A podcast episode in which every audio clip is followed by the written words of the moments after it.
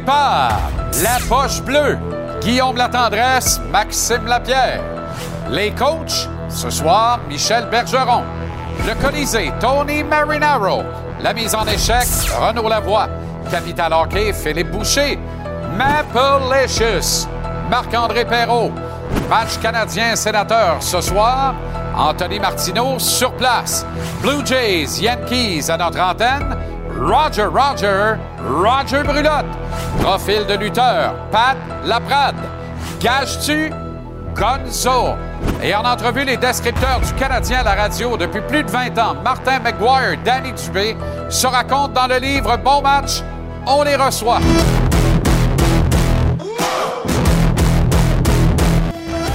Comment allez-vous? C'est vraiment un privilège de vous retrouver. Très heureux de faire route avec vous dans notre conversation sportive quotidienne. Bienvenue à JC. On a un 120 minutes. Pas piqué des verres pour vous. Le Canadien qui dispute un deuxième match préparatoire ce soir alors que les sénateurs d'Ottawa sont les visiteurs au Centre Bell. Tout ça en préparation d'un dos à dos plus tard cette semaine contre le Toronto. Formation très mince en termes de talent, un peu plus euh, euh, euh, grosse en termes de corpulence du côté des sénateurs d'Ottawa ce soir. Ça demeure un match hautement prenable pour le Canadien. Anthony Martineau est sur place au Centre Bell. Tony, tout de suite, on s'attarde aux forces en présence pour ce soir, à commencer par le Canadien Martin Saint-Louis aura sous la main un alignement ressemblant davantage à une équipe de la Ligue nationale que lors du match de lundi.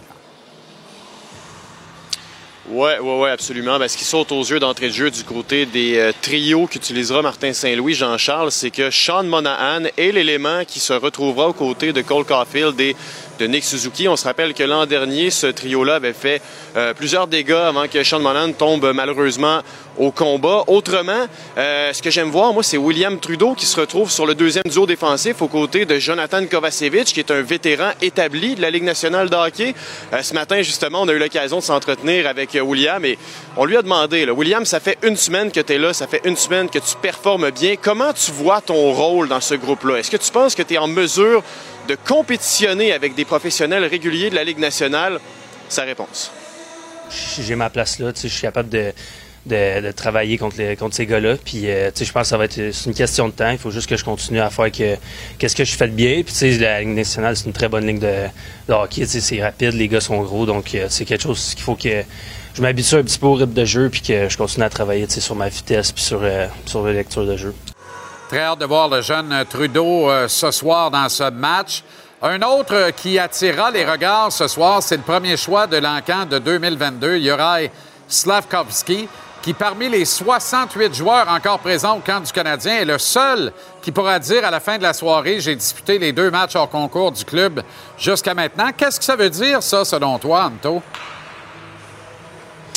Ben, c'est clair, en fait. C'est qu'on veut lui donner toutes les occasions possibles de retrouver son rythme à Juraj Slavkovski. On se rappelle qu'il a raté plusieurs matchs la saison dernière et Martin Saint-Louis l'a bien résumé. Des matchs euh, estivaux, des séances d'entraînement, ça ne vaut pas des répétitions aux côtés de joueurs de la Ligue nationale. Et ce que j'aime voir dans le cas de Juraj, moi, c'est qu'on l'utilise avec de bons joueurs offensifs, avec Josh Anderson et Alex Newhook lundi. Et ce soir, on se retrouvera aux côtés de Kirby Dack et de Raphaël Harvey-Pinard. Et on le sait, Jean-Charles, Slavkovski, ça devient presque un running gag en bon québécois. On lui demande toujours, pour toi, c'est quoi une bonne saison en termes de statistiques? Et on le sait, il veut pas en parler. Alors moi, je l'ai relancé ce matin. Je lui ai dit, OK, supposons qu'on oublie les statistiques. Qu'est-ce que tu pourrais considérer comme étant une bonne saison pour toi cette année? On l'écoute. OK. Good season would be playing a lot in with Montreal and yeah, being on like top like top nine, top six, whatever, and just play as much and get better every day. And I think uh, goals and assists come on the way if you if you dominate the game. Bon, il a nommément illustré Montréal et il parle d'un top 9. Je trouve ça particulièrement intéressant parce que plus on va progresser dans les matchs hors concours vers le début de la saison régulière, et plus les discussions vont s'animer derrière des portes closes entre Martin Saint-Louis et l'état-major de l'équipe. Quoi faire de Slavkovski si ça ne décolle pas vraiment? Est-ce que pour son développement, il sera mieux de le voir ralentir le groupe dans un top 9 à Montréal parce qu'on va s'attirer des drôles de regards des vétérans qui seront autour de lui ou, euh, bien de ralentir son propre développement à lui sur un quatrième trio ici, plutôt que de l'envoyer à Laval et de le voir performer dans un top 6 avec du temps de jeu en avantage numérique. Bref, c'est pas clair dans le cas de Slavkovski et je comprends très bien la décision de l'organisation de le mettre en uniforme encore une fois ce soir. On veut lui donner toutes les chances de rapidement retrouver son synchronisme. Et de notre côté, du côté du Canadien, on prend des notes et on voit si il va sortir de sa coquille. C'est intéressant. Euh, ben, oui, absolument. Mais deux choses dans le cas de Slavkovski, Jean-Charles, c'est que, tu sais, ce gars-là, il y a un danger quand même de l'envoyer à Laval. Supposons que tu l'envoies là-bas puis qu'il ne produit pas. Parce que la Ligue américaine, c'est pas une ligue qui est facile. Il se passe quoi au niveau de la confiance? Et deuxièmement, il y a un scénario qui existe selon lequel Uri pourrait trouver son rythme offensivement. On a souvent l'impression que ce gars-là est à une action offensive réussie d'éclore. Parce qu'il y a les aptitudes, il y a les atouts pour réussir Uri. Et ce matin, euh, Martin Saint-Louis nous disait qu'aux côtés de Kirby Dack, lui pense qu'il serait gagnant d'avoir un marqueur de but régulier à ses côtés. Est-ce que ce gars-là, à court, moyen ou long terme, allez savoir, pourrait être Slavkovski? La réponse est entre les mains du Slovaque. Mais chez tous les attaquants de la Ligue nationale l'an dernier, il était plus de 350e dans la statistique des tirs tentés versus ceux qui sont cadrés sur le filet. C'est très, très mince. C'est la statistique qui plombe le bilan de Juraj Slavkovski. S'il était capable de cadrer des tirs davantage, il marquerait parce qu'il n'est pas mauvais son tir. Il est juste imprécis. Il a l'air d'un kid qui lance dans le haut, dans le 2A au baseball, puis qui, pour atteindre les majeurs, a juste à faire une affaire. Pogner sa rapide à 102 000 à l'heure, la mettre sur la plate, au lieu de la mettre dans le sac de popcorn de Gérard dans la troisième rangée. Fait que c'est exactement ce que fait Slavkovski actuellement. Il doit corriger ça le plus rapide. C'est un détail dans sa game. Quand on parle de changer les détails de la game pour amener ta game dans la game, là, euh, c'est Martin qui dit ça, pas moi. Ben moi, c'est ce sur quoi je m'attarderais dans le cas de Slav, qui a un bon ami d'ailleurs, qui était son joueur de centre en Europe il y a deux ans de ça, Philippe Méchard. Et euh, la direction a tellement aimé Slavkovski qu'elle a décidé de prendre le centre qu'il jouait avec, 26e rang de l'encan, du même encan de 2022 en Méchard. Il se retrouve au centre ce soir et euh, Martin Saint-Louis euh, a été intéressant lorsqu'il en a parlé, je pense, tout comme Messard lui-même, non? Ouais, ouais, ouais. Ben, tu sais, Mézard, honnêtement, il passe un peu sous le radar. Pourquoi? Parce que présentement, il euh, n'y a, pas une qualité qui ressort plus qu'une autre. Et ce soir, justement, ce que Mézard veut démontrer, nous a-t-il dit ce matin, c'est que il a la vitesse pour jouer contre des professionnels. Il veut jouer avec, et ça, j'ai beaucoup aimé l'entendre dire ça, combativité. Parce qu'il y a des joueurs, honnêtement, qui ont beaucoup de talent dans la Ligue nationale de hockey. C'est la meilleure ligue au monde, mais encore faut-il se démarquer d'une quelconque façon. Et présentement, ben, Philippe Mézard, qui a pris du muscle cet été, a perdu un peu du oomph, de son oomph au niveau du coup de patin. Donc, faut qu'il joue avec combativité. Il n'a pas le choix. Et à la question, que penses-tu devoir améliorer justement pour ressortir du lot? Ben, lui veut être davantage en mouvement sans la rondelle. Donc, des petits détails, ultimement, est-ce que ça fera la différence dans le cas de Mézard? Moi, honnêtement, je, n'attends que ça, être surpris de façon agréable dans le cas de Mézard. J'espère le voir sortir un gros match ce soir, personnellement. Je pense que la direction n'attend que ça également. Jake Allen et Caden Primo partagent le travail devant le filet ce soir, Anto? Ouais. Ouais, ouais, ouais, absolument. Dans le cas de Primo, honnêtement, on l'a vu très souvent et c'est malheureux, mais cette semaine déprimé dans ses propos. Le gars avait l'air résigné déjà. Heureusement, il en a sorti une bonne au Centre Bell lors du euh, match rouge contre Blanc, pas accordé de but, mais ce soir, c'est un vrai test contre une équipe de la Ligue nationale de hockey. Euh, je lui souhaite un bon match à Caden Primo. C'est un bon kid, un kid qui a du talent, mais pour lui, la clé, c'est la constance. Et euh, j'aimerais le voir, un peu comme dans le cas de Philippe Mézard, connaître une bonne partie ce soir. Et ce sera peut-être, sait-on jamais, le début de quelque chose. Merci, Anto. Excellent travail. Bonne soirée, bon match. Puis on se reparle demain. Bon match à tout le monde. Nos collaborateurs sont prêts à vous offrir le meilleur d'eux-mêmes encore ce soir. Allons voir ce que Tonino Marinaro nous réserve en débat au Colisée à 5h30. Tony? On va jaser de Sean Monahan sur le premier trio, Raphaël Harvey-Pinard et Juraj Slavkowski sur le deuxième trio. La robustesse des sénateurs d'Ottawa pour le match de ce soir, est-ce que ça va brasser? Deux joueurs des sénateurs d'Ottawa en particulier tout ça ce soir à GC à TVA Sport. Ouais, mais j'ai ta réponse, mon Tony. Mais te la garder pour tantôt. Quoique, Jacky joue pas. Pezzetta joue pas. Si Ottawa veut brasser, ils vont brasser seul. Tous les mercredis, Pat Laprade nous présente le résumé en son et en images d'un grand lutteur et de sa carrière dans l'histoire, de qui il sera question ce soir dans une dizaine de minutes, Pat? Salut mon Jean-Charles, euh, c'est mercredi. Qui dit mercredi dit lutteur de la semaine, tu le sais. Et aujourd'hui, ben, on va se parler du Ultimate Warrior, le guerrier ultime, celui qui avait détrôné Hulk Hogan à WrestleMania 6 à Toronto. Une carrière euh, relativement courte, un peu controversée, euh, qui s'est très très mal terminée. On, se parle de ça tantôt, mon Jean-Charles. Excellent, Pat. J'ai déjà. The Ultimate Warrior. Au fait, combien de temps prenait-il pour se maquiller avant un combat? Ça m'a toujours fasciné. Marc-André Perrault, Mapalicious sera avec nous vers 6h25 pour nous parler de quoi ce soir, mon chum? Salut, mon Jean-Charles. Euh, je suis venu faire un petit tour ce matin ici. Regarde qui est là. Comment? Je suis voir la pratique des Canadiens. Euh, hier, tu parlais à Marchessault. Très bonne anecdote sur Marchessault qui va encore une fois démontrer comment ce gars-là est fier d'être québécois puis qui était présent en série l'année passée. Je te parle de ça, puis des belles petites images de Slavkovski. Tantôt, mon chum.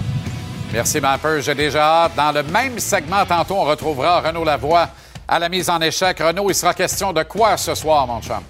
Salut, Jean-Charles. Euh, ce soir, 18h30 environ, je vais te parler de l'avantage numérique des Canadiens parce que ça va devenir une priorité là, euh, pour cette équipe-là. Souhaitons-le s'il demeure en santé.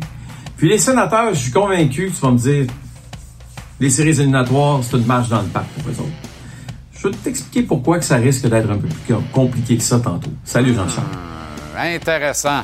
La mise en échec avec Renaud Lavoie suivra Maple et précédera Capital Hockey avec euh, Philippe Boucher. Je vous rappelle qu'on reçoit Martin McGuire et Danny Dubé qui lancent aux Éditions de l'Homme le livre Bon match cette semaine, préface de Ron Fournier, la plume de François Couture, a supporté cette démarche. Entrevue intéressante dans la dernière demi-heure de l'émission, alors qu'on les retrouvera à la maison ou au chalet, c'est selon, ils nous le diront, mais au Centre Bell, puisqu'ils sont d'office ce soir pour le match entre le Canadien et les Sénateurs. Rapidement, petit tour de Ligue nationale hier soir. D'abord, le Montréalais Devon Levy a été parfait sur 40 minutes et face aux 19 tirs auxquels il a été confronté. Ça se passait dans un gain de 4-1 des Sabres de Buffalo contre les Bruins de Boston. Chapeau au Montréalais Devon Levy.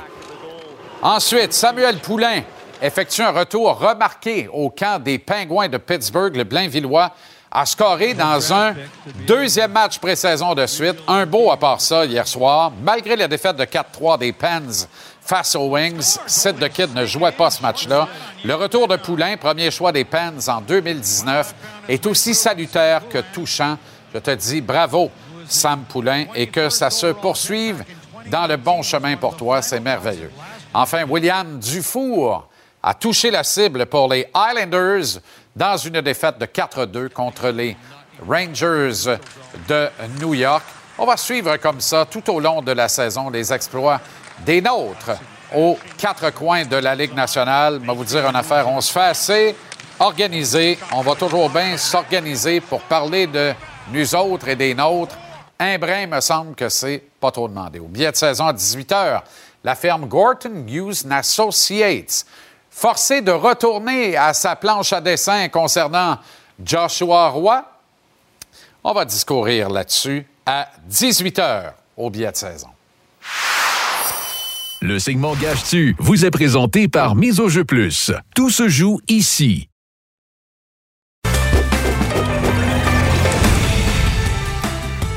Tout se joue ici et sur le miseaujeu.com.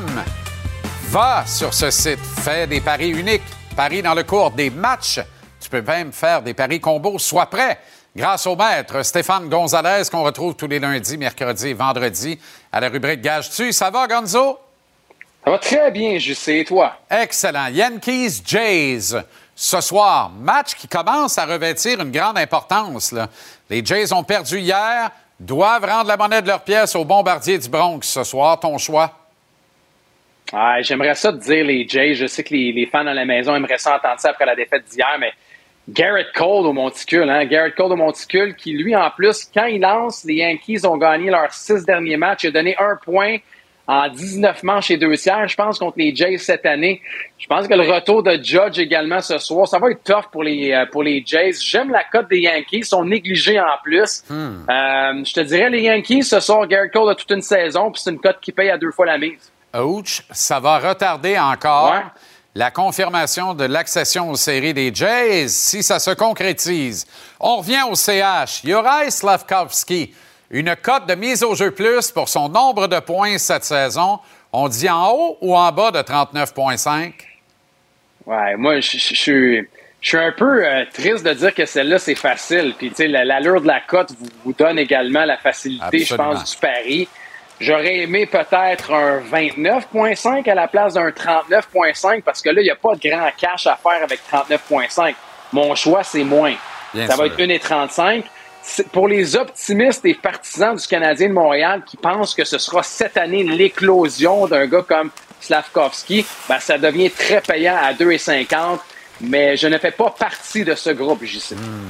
Les cotes pour la division Atlantique maintenant. Ça, je trouve ça intéressant. On regarde ça en tableau. Ouais. Ouais, en tableau, tu vas voir. Euh, c'est encore ouvert. Il n'y a pas un match de jouer, c'est sûr. C'est sûr qu'il y a des favoris. Et le favori, c'est Toronto. Ça, ça fera pas beaucoup de, partisans à Montréal parce qu'on n'aime pas les livres de Toronto. Mais regarde le reste des cotes. Euh, les Bruins à 4,50. On en a parlé plus tôt cette semaine. Moi, je les place pas. Je n'irai pas mettre une pièce sur les Bruins. Euh, c'est ouvert dans cette division. Je- Tu sais, le Lightning, on a perdu quelques morceaux. Les Panthers, on commence l'année sans Montour, sans Ekblad. Euh, puis pour ceux qui se disent que les sénateurs, peut-être cette année, j'entends des fois, ils pourraient créer une surprise. J'y vois peut-être créer une surprise pour le top 3 de la division.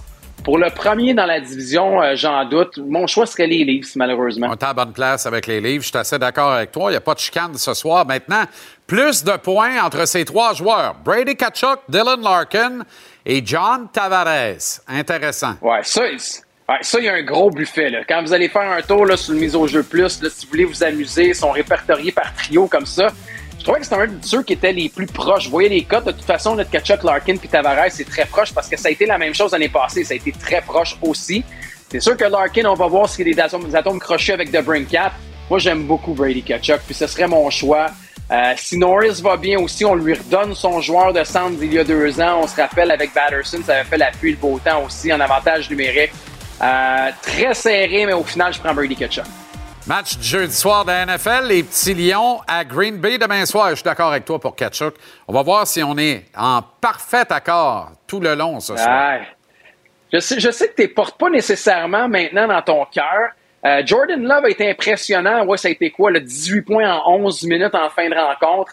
Pour moi, les Lions vont gagner cette rencontre. C'est l'équipe la plus profonde, je dirais. Il y a encore quelques blessés chez les Packers. On a des revenants, il faut dire, pour le match de demain. Mais j'aime beaucoup les Lions. Sam Laporta la recrue. Jamar Gibbs la recrue également. On a Saint Brown, Goff et compagnie. J'aime Hutchinson de Michigan à l'époque. Alors, donnez-moi les Lions contre les Packers. Wow, je suis d'accord avec toi. Gonzo, merci. On se retrouve vendredi. Gage-tu est propulsé par le Mise au jeu plus de l'Auto-Québec. Va trouve l'éventail de tous les paris. Tu peux faire des paris uniques, des paris combos et parier dans le cours des matchs. Sois prêt grâce au maître Stéphane Gonzalez.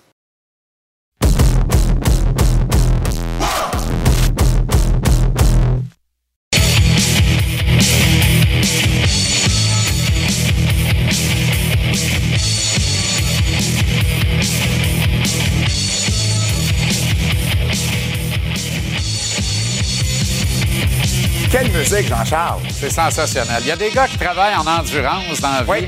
puis d'autres en puissance. Oui. Lui appartenait à la deuxième catégorie. L'Ultimate Warrior musclé, coloré avec son maquillage. Il avait l'air d'un super-héros en version humaine. Il courait vers la reine au son de cette chanson-là et il a été l'un des plus populaires de son époque, Jean-Charles. Né Jim Elwig dans l'Indiana, c'était un culturiste avant d'être lutteur.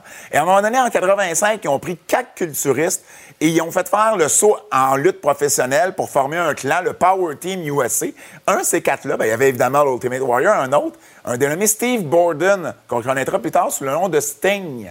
Pas celui oui. qui chantait Roxanne. là. Non, non, mais le Sting de la- Sting, de le la Sting de la- NCW. De la WCW. WCW. Ben oui, ben oui, Wow. exactement. Donc, euh, euh, lui et Sting vont lutter en équipe pendant. Les pendant deux avaient en commun temps. le maquillage? Ben, euh, ils auront le maquillage, bien sûr, en commun. Et puis, à un moment donné, l'Ultimate Warrior devient, ben, Jim Elwick devient Dingo Warrior. Et là, Vince McMahon commence à s'intéresser. En 87, la WWF s'intéresse, mais il sait pas c'est quoi un Dingo Warrior. Personne ne sait c'est quoi, en fait, un Dingo Warrior. C'est quoi un Ben, Dingo ben, ben, Warrior? On ne sait pas c'est quoi un Dingo ça. Warrior. Alors, il y avait déjà Kerry Von Erich qui était le Modern Day Warrior. Tu avais les Road Warriors. Alors, Vince, il a fait si tu pour être un Warrior, si tu pour être un guerrier, mais tu seras pas un simple guerrier, tu vas être le guerrier ultime, l'Ultimate Warrior. Voilà d'où vient le nom. En 88, c'est là vraiment que sa carrière commence à décoller. Gagne le titre intercontinental contre le Honky Tonk Man à SummerSlam 88. On a des images d'ailleurs. Le match, Jean-Charles, dure moins de 30 secondes. Ben, c'est ça. Si on veut qu'il soit le successeur d'Hulk Hogan, Ben oui. il faut qu'il ramasse sa première ceinture plus rapidement qu'Hulk l'avait fait contre The Iron Sheik à Madison Square Garden. Ben, écoute, c'est un- c'est un- c'est une bonne façon de l'analyser et je pense que son entrée à courir vers l'arène a duré plus longtemps que le match euh, comme tel. Il est au sommet de sa popularité euh, à ce moment-là. Et là, et là, ben, on le voit justement comme le, comme le successeur d'Hulk Hogan, Jean-Charles. Et il arrive le match, WrestleMania 6, on le voit ici, le tomber, 1, 2, 3. Regarde la foule. Ça n'a aucun sens Quel comme on aime l'Ultimate Warrior. WrestleMania 6 à Toronto, il défait Hulk Hogan pour devenir champion mondial de la WWF. Euh, écoute, c'est un des plus populaires avec Hulk Hogan, il n'y a pas de doute là-dessus. SummerSlam 91 arrive. Et là, quand ça commence à monter à la tête de l'Ultimate Warrior, il va être payé comme Hulk Hogan. Oh. Alors, il dit à Vince McMahon, moi, je reste chez nous. Le match est annoncé, là. Moi, je reste chez nous. À moins que tu me donnes tant, tant, tant, tant, tant de dollars, telle condition, telle condition. Mauvaise idée. Vince fait comme parfait, pas de problème. Warrior finit son match en équipe avec Hogan contre Sergeant Slaughter et deux, deux acolytes. Il traverse les rideaux et il se fait remettre une lettre de suspension. Parce que McMahon fait comme, c'est pas vrai, tu vas venir me menacer comme ça. Warrior aime pas ça, démissionne et ça ne sera plus jamais, euh, euh, tu sais, il réatteindra jamais les sommets de popularité qu'il a, même s'il a été là à quelques reprises par la suite à la WWF. Euh, et bon, beaucoup d'eau a coulé sous les ponts après. Et en 2014, il est intronisé au Temple de la renommée de la WWE. Et deux jours après, il fait ce speech-là à Raw. On va aller l'écouter. OK. Every man's heart one day beats its final beat. His lungs breathe their final breath. I am Ultimate Warrior. You are the Ultimate Warrior fans. And the spirit of Ultimate Warrior will run forever. Ça, c'est le lendemain de WrestleMania, deux jours après son intronisation. Il dit le, le cœur d'un homme finit par battre un jour et l'esprit du Warrior va vivre pour toujours. Le lendemain des images qu'on voit là, Jean-Charles, il rentre chez lui et il fait une crise cardiaque. À l'âge de 54 ans, il décède sur le coup. Mais là, on décèle, comme si- on décèle qui a été soufflé là-dessus, là, dans Ben, l'extrait. là. Oui, il a coup, toujours, pas, il a été moment. un peu, un peu Ouais. euh, étrange dans ses promos, le Warrior. Ouais. Toujours en être un peu ésotérique. Et il avait pris le nom Warrior. Sa femme, c'est Dana Warrior. Ses enfants ont le nom de famille Warrior. Il était étrange comme ça. Et là, c'est un peu prémonitoire, oui, on aurait dit. Incroyable. Bref, une carrière controversée, mais un sommet de popularité presque inégalé. The Ultimate Warrior. Ouais. Fais un petit saut ailleurs la semaine prochaine. On à se retrouve dans en deux vacances. On se reparle en deux semaines. Bon, ça a le mérite d'être clair. Tout le monde est au courant là-bas. Pat Laprade s'en vient. Merci, Pat.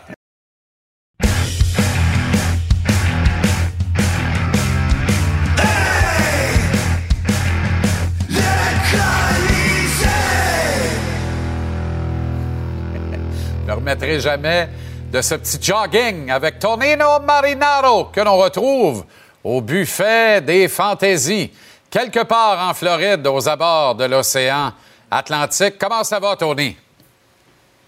Euh, ça va bien, mais je suis pas au buffet aujourd'hui. Peut-être demain. Ah, bon, ben, ben ça veut dire que tu fais un jeûne aujourd'hui ou te rappelles que tu es Non, dans non, un non, tout inclus?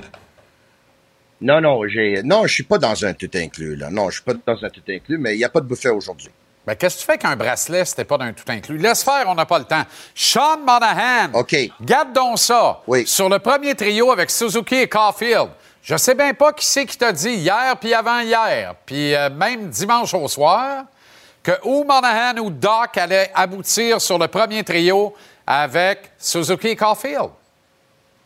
OK. Donc, c'est toi qui me l'as dit hier, mais je dois te dire que je dis depuis deux mois que c'est mon souhait personnel que Monahan va être le lié de ce duo-là parce que Monahan, il était agent libre à la fin de la saison. T'en souviens-tu, Jean-Charles?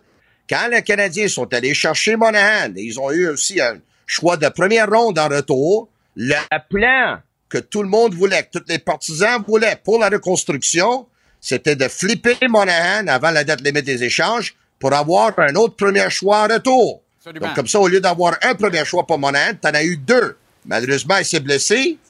Ils ont une belle opportunité maintenant de cacher in. Mais c'est exactement ce qu'on veut refaire. Réussir cette année, là où on a échoué l'an dernier parce que Monahan voulait absolument jouer le match devant les partisans qui ont été les premiers à l'accueillir dans la Ligue nationale à Calgary. Et je pense qu'on peut réussir le plan cette année. Moi, j'aime beaucoup ça. Quand je vois Monahan avec Suzuki et Caulfield, que je vois que Doc est là au centre, ça veut dire que le, le nid de l'organisation est fait. Là. Ça va être Suzuki, Doc et New Hook. Mais on peut encore envoyer Doc avec Suzuki Caulfield et mettre Monahan au centre. Moi, je suis curieux de surveiller Oui. ça. Raphaël Harvey-Pinard... Oui, Oui. Raphaël Harvey-Pinard et Juraj Slavkovski vont être les alliés de Kirby Doc. J'ai bien aimé quand Martin Saint-Louis a dit ce matin l'allié idéal pour Kirby Doc est un gars qui marque des buts parce que Kirby est davantage un fabricant de jeu. Mais quand je regarde cette formation-là ce soir, Doc est mieux de repérer Harvey Pinard s'il veut mettre des passes à son dossier parce qu'Harvey Pinard score. Slavkovski pogne pas le net. Mais ce soir-là, selon moi, c'est une bataille Harvey Pinard contre Juraj Slavkovski. Slavkovski qui a une autre opportunité pour jouer avec un bon joueur de centre ce soir et un bon joueur en Raphaël Harvey Pinard. Le Canadien se cherche, si jamais Monahan va être sur le premier trio, le Canadien se cherche un allié sur le deuxième trio parce qu'on pense déjà que Josh Anderson va être un des alliés.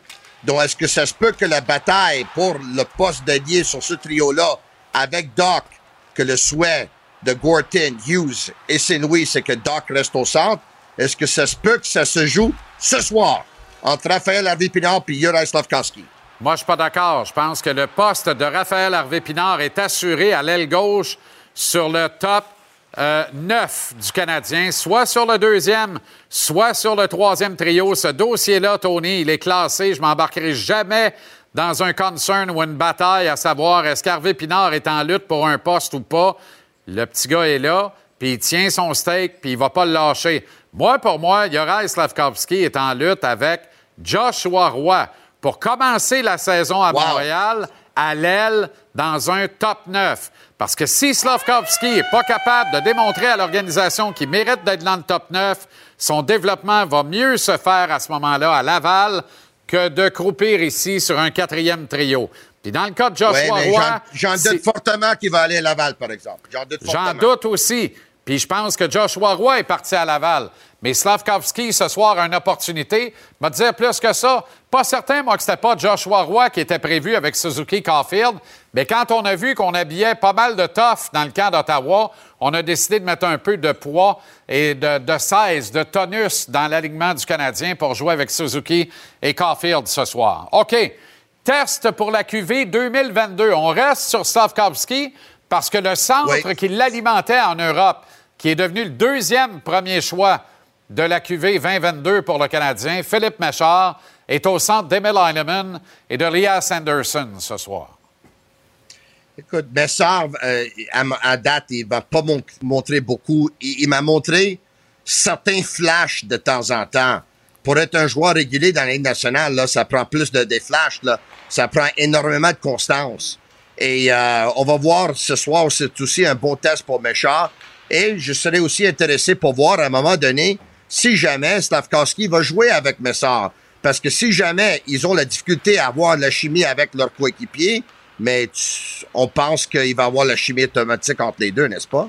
Euh, je suis assez d'accord, mais cette chimie-là, s'il doit jouer avec Massard, là, c'est à Laval qui va le faire. Parce que si j'ai une certitude d'entre toutes, c'est que Massard ne jouera pas à Montréal cette année, euh, Tony. Il n'y a pas de danger Ça, c'est là-dessus. sûr. Puis ce que j'aime, là, parce que c'est, je, je sais que c'est pas d'un sujet, là, mais à droite du quatrième trio, Jared Davidson, faut pas compter ce gars-là pour battu, pas cette année, mais éventuellement pour jouer dans la Ligue nationale de façon régulière. J'aime beaucoup ce que je vois de Jared Davidson. Lui est en train d'ouvrir, les yeux. C'est ça qu'il est en train de faire, là. Il est en train de capter l'attention de l'état-major. Hey, hey, hey, wow, wow, wow, wow. Ce gars-là, il sort d'où, là? Ce gars-là, parce que ce gars-là, il impressionne beaucoup plus que certains gros noms impressionnent. Quand Exact. je dis gros noms, je dis des gars que des prospects qui étaient devant lui. Mais bravo pour lui, c'est une belle vitrine pour lui. Puis ce soir, ça va jouer dur, hein? On va voir qui Ça se va va se présenter, puis, Ça puis qui, qui va avoir dur. peur. Il y a de la viande de l'autre côté. Euh, et il y a également une vitrine. C'est la vitrine de Matthew Joseph, qu'on aime beaucoup. On adore les frères Joseph. Euh, mais son nom revient, alimente toutes les rumeurs. On doit faire de la place pour intégrer Shane Pinto à Ottawa. Il serait sur le bloc, comme on dit. Il serait sur le marché des transactions. Alors, quiconque recherche un bon allié pourrait mettre la main sur Matthew Joseph. Jean-Charles va dire quelque chose. Cette année, euh, j'ai eu l'occasion de voir Mathieu Joseph euh, jouer euh, deux matchs d'été, dans un, dans un format de 3 contre 3, où est-ce qu'il faut dire, là, c'est l'attaque d'un bord, puis l'attaque d'autre bord, puis l'attaque d'un bord, puis l'attaque... Ça a l'air beaucoup plus comme un match de basketball qu'un match de. Il n'y a pas beaucoup de défense qui joue. Donc, je vais mettre, je vais mettre ça en contexte. Par contre, ce gars-là, son patin, son explosion, euh, son habilité de marquer des buts, ce, gars-là, il a vraiment capté mon attention. C'était le meilleur joueur, puis jouait dans une ligue, comme je te dis, de 3 contre 3 estival. Nick Suzuki jouait dans cette ligue-là. Pierre-Luc Dubois jouait dans cette ligue-là. Anthony Beauvillier jouait dans cette ligue-là. La ligue de Zach Foucalé c'est- sur la couronne nord. Exact. Euh, Beauvillier, c'est tout un joueur de 3 contre 3 en passant. Ben oui. Mais Mathieu Joseph était un des trois meilleurs joueurs avant, ayant joué dans cette ligue estivale-là. J'en doute fortement que les sénateurs l'échangeraient aux Canadiens. Mais je te dis quelque chose, là. Si jamais il est sur le bloc, moi, j'essaierais de faire quelque chose, un échange à trois équipes, n'importe quoi pour l'avoir ici. Oh, mais le Canadien vient d'acquérir euh, Tanner Pearson, notamment. Euh, pourquoi tu veux ajouter un autre allié alors qu'on a déjà une kyrielle de contrats de la Ligue nationale? Moi, je pense que Kent Hughes cherche davantage à se délester d'un de ses contrats garantis de la Ligue nationale, pas en embarquer un autre dans, dans le lot. Là. Puis Ottawa peut pas en prendre un Mais- en échange. On veut faire de la place à Non, non, mais. Non, non, mais ça fait depuis euh, six mois, cinq mois, quatre mois qu'on se demande c'est qui qui va jouer allié droit avec Suzuki puis Caulfield, puis on n'a pas une réponse unanime encore. Donc pourquoi? Moi, moi je le verrais là. Ça va Moi, être je le Monahan- verrais là. Ça va être Monahan ou Doc, euh, Tony. Je cherche pas plus loin. Mais, Là. euh, Ce il peut dossier-là, être, il, il est peut être là classe. après que Monahan ait échangé. Là. Ce soir, il n'affrontera pas le Canadien. Mais ce soir, il eût pu être en uniforme contre les sénateurs avec le C sur son chandail à la place de Nick Suzuki. Je parle bien sûr de Brady Kachuk. C'est un sempiternel débat. Mais tu sais, on est obligé de dire avec le recul, puis là, ça fait assez longtemps pour qu'on puisse finalement se prononcer en disant le Canadien s'est trompé en favorisant son besoin en termes de joueurs de centre et Jesperi Kotkaniemi plutôt que l'ailier de puissance Brady Kachuk, qui fait flèche de tout bois et qui, contrairement à son frère qui voulait partir de Calgary en skidoo en cachette de nuit, lui a fait le choix de s'entendre à long terme avec l'organisation des sénateurs. Il veut gagner dans la capitale canadienne, puis c'est tout un joueur de hockey. Tout un joueur de hockey, c'est un joueur extrêmement complet, c'est un des meilleurs power forward dans la game actuellement, comme son père Keith l'a été quand lui jouait dans Ligue nationale. C'est sûr et certain que ça a été une erreur monumentale des Canadiens de repêcher Jesperi Kokanyemi au lieu de repêcher Brady Kachuk. Là, je suis avec toi à 100% Par contre, si jamais il était un membre des Canadiens, je suis pas convaincu qu'il serait le capitaine avant Suzuki. Je te dis pas qu'il serait pas là. Pas convaincu. La Ça, plupart point des capitaines de la Ligue nationale, c'est des joueurs de centre. C'est un point très intéressant, puis c'est une question peut-être de philosophie d'organisation également. Je pense que la haute direction et l'actionnariat de contrôle du Canadien est très heureuse de compter sur un, un capitaine toujours finement coiffé, marche le corps droite, les oreilles molles, euh, participe à toutes sortes d'activités euh, bénéfices, redonne à la communauté. Mark Brady le fait également à Ottawa, mais tu comprends ce que je veux dire avec là, avec ça. On a un capitaine un peu plus équaté à Ottawa, puis on a un capitaine très Oui. bien peigné à Montréal. Selon la philosophie de l'organisation, peut-être qu'il ne serait pas capitaine, mais il y aurait un A sur son chandail. Et le Canadien serait la ça, meilleure équipe sûr. Qu'elle ne l'a été avec Yesperi Kotkaniemi. Ce que je peux te révéler ce soir comme information, c'est que euh, le choix s'est fait à la direction générale en fonction des besoins. Puis le décideur principal chez les recruteurs était en désaccord avec ce choix. Je parle de ton ami Shane Sherlock, bien sûr, et un peu le mien, qui, lui, jetait son dévolu sur Brady Kachuk. OK, mon cher Tony. euh, Ça, ça, je le sais pas, je te crois sur parole. Ben, tu me crois toujours sur parole. Tu sais, c'est pour ça qu'on est des bons amis. Ah oui, hein? Hey, amène-moi souper la semaine prochaine, là. Non, ça, euh, ça on n'est pas encore assez des bons amis pour ça.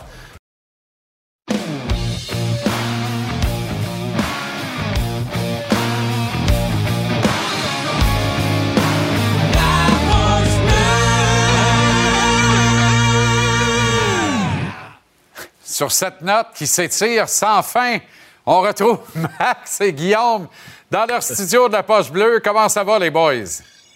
Comment ça va, je sais? Hey, on t'a eu, on t'a eu. Jean-Charles, euh, les chemises de même, as-tu acheté des roses aussi? Euh, Il me semble que tu as toutes les couleurs de l'arc-en-ciel. Non, je- j'en ai pas des roses, non. Pourquoi, euh, Guillaume? T'aurais voulu que je t'en prête une? Je trouve qu'ils te font comme un gant. T'es euh, Ouais, très mignon, très mignon. bien. Je voulais commencer avec un compliment pour euh, tu es que te très bien. mignon. Un gant de hockey ou un gant de vaisselle? Le gant que tu veux, Jean-Charles. OK. Va prendre le gant de hockey. un gant de boxe. ou un gant de boxe, c'est selon. OK. euh, Martin Saint-Louis sur Yorai Slavkovski, les boys. Il dit, je cite, trop de bonheur pour évaluer une progression. Il est très engagé. Il travaille. Comment vous l'avez trouvé lundi, vous autres? Moi, je l'ai trouvé euh, correct, là. correct dans, dans l'ensemble. il faut arrêter. Le, plus gros problème de Slavkowski, c'est que c'est le choix numéro un. Il faut enlever ça, faut arrêter de parler de ça pour moi. Ce que j'aime pas, puis il est encore jeune, je veux qu'on soit patient, puis je le répète là-dessus, là, mais ce que j'aime pas, c'est que je suis pas capable de mettre une étiquette sur Slavkowski. Je suis pas capable de dire, OK, c'est un shooter. OK, c'est un. Là, en ce moment, il a l'air d'un gars qui cherche son identité. Euh, là, il essayait de frapper une demi-seconde trop tard. Tu sais, va au filet, coupe au filet, va, va jouer autour du net. Protège ta rondelle dans le fond de territoire. Là, il s'en débarrasse dès qu'il est en zone. Tu sais, c'est un gars pour moi qui a pas d'étiquette sur c'est quoi sa, sa force réelle. Puis je trouve que c'est un très, très gros problème de ce côté-là. Puis ça va faire partie pour moi du groupe d'entraîneurs de trouver l'identité de Yoer Slavkowski pour qu'on soit capable de l'identifier dans l'alignement, où ce qui peut être, ce qui peut nous apporter, puis c'est quoi ses forces. Ben, c'est important d'être patient, Jean-Charles. On, on en parle depuis son acquisition. Là. Tu sais, euh, ça ne change pas du jour au lendemain en trois mois. Là. Il arrivera pas puis il va dominer. C'est un pas à la fois. Puis tu sais, les, les trois, quatre premiers matchs hors concours, intra-équipe, pour moi, ça, compte pas. Tu peux, tu sais, Martin Saint-Louis, il a, raison. Tu peux pas regarder ça. Tu le sais, Jean-Charles, là, tu retrouves tes repères. T'es pas encore en game shape, comme on dit. Tu peux bien être bon sur le bicycle. T'es pas encore prêt à jouer au calibre Ligue nationale de hockey après quatre jours de camp d'entraînement. Est-ce que j'ai aimé son match? Non, il m'a pas impressionné. Je, je, je ferai pas de détour là-dessus. Il m'a pas impressionné. Par contre, tu le vois que c'est un petit, un petit quelque chose à ajuster, puis ça, il va prendre un grand pas dans la bonne direction, qui est pour moi, c'est d'arrêter de chercher le jeu parfait. Tu sais, il n'y a pas besoin. On dirait qu'il sent la pression de faire des jeux spectaculaires de premier show total quand c'est pas ça qu'on a besoin de lui. Fais juste lancer rapidement, fais ta passe rapidement, va au filet. T'as pas besoin de marquer le plus beau but de l'année, là. Puis je sais pas si t'as remarqué, souvent, il essaie de décocher son tir, puis ça prend trop de temps, puis il y a- un bâton dans le chemin à un moment donné, à la dernière seconde. La rondelle va par-dessus le filet à côté. C'est ça le problème. Fais juste lancer au filet. Essaye pas de marquer. Puis d'accord avec Max, puis je suis d'accord avec Martin Saint-Louis, mais d'un autre côté, quand tu affrontes un club de la semi-ligue américaine, si t'es le first pick, faut quand même que tu te démarques. Je suis d'accord, je veux pas évaluer sa progression, je veux pas évaluer où ce qui est rendu, mais je veux dire, dans ce match-là, faut que je finisse en disant ah, il y a 5-6 jeux que Slavkowski, c'est un NHL player. Il faut que ça soit comme Maillot un peu. Ouais. Maillot, t'as vu ses erreurs, mais t'as vu son potentiel. Exact. Là, j'ai pas vu de potentiel. Hey, on s'entend bien, toi. T'es cute. Ça va, les boys? Ou- Oui, ça va, ça va. Est-ce qu'on peut, est-ce qu'on peut t'amuser à la lumière un petit peu? Mais Max, t'as dit quoi d'intéressant? Dans votre jargon, vous diriez, il release pas, tu sais, elle sort pas. Il prend beaucoup de temps à décocher son tir. Il est dans le dernier 10% Ça veut dire que 90% des attaquants de la Ligue nationale sont meilleurs que lui dans la fameuse stat qui est très importante pour un joueur de son style, tir cadré versus tir tenté. Quand il release, il pogne pas le net. S'il peut juste tirer une chaudière dans la sécheuse de Sidney Crosby, dans le sol de sa famille de pension, à toi et matin, puis à toi et soir, avec des rondelles plus pesantes que la moyenne, puis mettre sa poque sur le net, ça va tout changer dans son cas. Tu sais, ça en prend rien qu'un pour partir, là. Bien, il est rendu là. Tu comprends? Je sais, j'avais, j'avais eu une bonne discussion avec Brett Hall à l'époque où je jouais à Saint-Louis. Puis il parlait au gars, puis il disait je visais le milieu du net. Oui, il y en avait des buts spectaculaires, mais je voulais juste décocher le plus rapidement possible dans le milieu du filet. C'est ce que des Mike fois, Bossy se ramasser à gauche, des fois, être à droite. Exact. Lance-les, le puck. J'ai serait- compris, ça, moi. Ah moi, ça serait deux affaires. euh, moi, ça serait deux affaires pour ces tirs, Jean-Charles. Dans tous les entraînements, ça serait des tirs en mouvement qui surprennent le gardien, dans le sens qu'il est en train de patiner, il déborde, laisse-la partir. Ouais. Ça serait la première affaire. Puis la deuxième, pour moi, ça serait peu importe, dès que tu rentres, tu traverses la ligne bleue, tu es en position de tir. Ça veut dire ton bâton sa patinoire, elle arrive, elle est partie. Là, en ce moment, il y a un quart de seconde, une demi-seconde qui est trop lente. Fait que ce serait deux choses que je regarderais. Moi, je dirais à Alex Burrows, là, Slavkowski, concentre-toi là-dessus. Quand il rentre en territoire offensif, il décoche en patinant, puis il est toujours en position de tir. Il est prêt. Il a, le doigt, là, sa gâchette, là, pack à part. Parce que c'est pas la force, c'est pas la précision. En ce moment, c'est cadrer, c'est cadrer le tir qui va faire la différence. C'est la vitesse qui va faire la différence. Au dire de Martin Saint-Louis, il joue avec un gars qui peut très bien l'alimenter. Selon Martin, Kirby Doc est un centre qui pourrait alimenter un marqueur naturel. C'est un meilleur passeur qu'un marqueur. Ce soir, est-ce que c'est encore Harvey Pinard qui va dire m'en faire la job, moi c'est moi qui vais en mettre dedans? Parce que si l'occasion vient, Harvey Pinard, il va scorer. Slavkovski, c'est à lui de suivre ce mouvement-là. Ça m'amène à vous parler de Sean Monahan qui se retrouve avec euh, Nick Suzuki et Cole Caulfield. Moi, je voyais ça venir depuis le jour 1 des tests médicaux. Monahan et Doc, il y a un des deux qui va occuper une des trois premières chaises au centre, puis l'autre va se retrouver à l'aile avec Suzuki et Caulfield. C'est rien qu'un deuxième match pré-saison, mais c'est un énoncé de Martin Saint-Louis ce soir. Si tu regardes les statistiques dans la Ligue nationale de hockey, Monahan, dans l'alignement, c'est ton meilleur joueur. Il n'y a pas personne qui a jamais fait 80 points. Monahan, il l'a fait. Fait que s'il est en forme, il mérite d'être sur le premier trio. C'est aussi simple que ça. On n'a pas un qui s'est approché de 80 points encore. Suzuki va probablement le faire. Caulfield à un moment donné. Mais tu te dois d'y donner cette chance-là avec le talent qu'il a. Puis on l'a dit, là, tu sais, moi, je veux voir Ra- Raphaël Harvey-Pinard euh, à sa place parce que je voulais Monahan avec Doc, mais ça balance les trios quand même. Tu sais, en, en mettant Monahan là, ça te donne Doc au centre. On s'entend-tu que là, la décision semble prise d'une certaine façon que Doc, c'est un joueur, on veut le voir au centre, on aimerait qu'il performe au centre, en sachant qu'il est très bon sur le premier trio aussi, mais moi, je pense que ça, c'est l'option B de le mettre à droite avec Caulfield Suzuki. Moi, peu importe, euh, Jean-Charles, de quoi on parle, de qui on parle, il y a trois joueurs dans l'alignement qui peuvent jouer avec Caulfield Suzuki. C'est Harvey Pinard, c'est Dak, puis c'est Monahan. Fait que qui mettent celui qu'ils veulent, ça va emmener une dynamique différente. Tu veux une dynamique où tu as, plus un grinder à Harvey Pinard qui peut finir les jeux autour du filet, tu as Monahan et Dak qui sont capables de faire les jeux en espace restreint, qui sont capables d'alimenter ces joueurs-là. Pour moi, il y a trois gars qui ont le talent réel pour jouer dans le style de jeu de Suzuki Caulfield, qui est pas facile. C'est pas Ouais. fait pour tout le monde. de- Tu sais, on pense, euh, Sidney Crosby joue avec, c'est facile. C'est pas vrai que c'est facile. Nathan McKinnon joue avec, c'est facile. C'est pas facile. Fait que jouer avec des joueurs élites de talent comme ça, il y en a pas beaucoup qui peuvent le faire. Puis je pense que dans l'alignement du Canadien, il y en a juste J'ajouterais New York, par contre. On l'a pas Peut-être vu New encore York. beaucoup, mais je pense Ouais, qu'il serait mais capable de suivre. C'est intéressant ce que tu dis là, parce que moi, pour moi, là, ce qui me semble évident, c'est que le meilleur fit pour compléter Newhook puis Josh Anderson, c'est Harvey Pinard à gauche. Moi, là, je vois ça d'un très bon œil. Je pense qu'on a un fit parfait là. On a un bon mélange de vitesse, de, de nez dans la cuisine.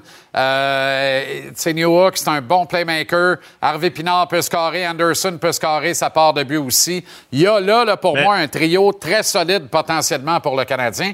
Idéalement, un troisième trio, d'ailleurs. Ça voudrait dire que ça va pas pire, nos affaires.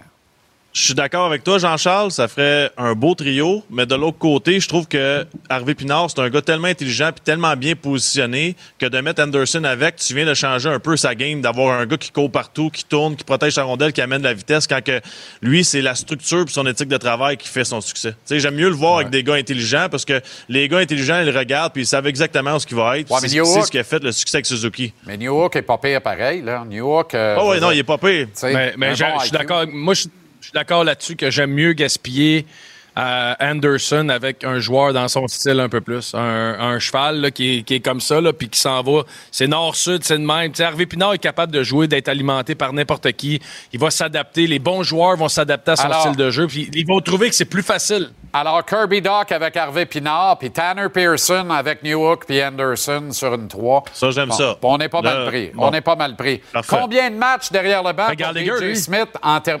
104, arrête, là. Moi, je pense qu'il fait l'année. Je pense qu'à Ottawa, le coach va rester là toute l'année. DJ Smith un bon fait l'année.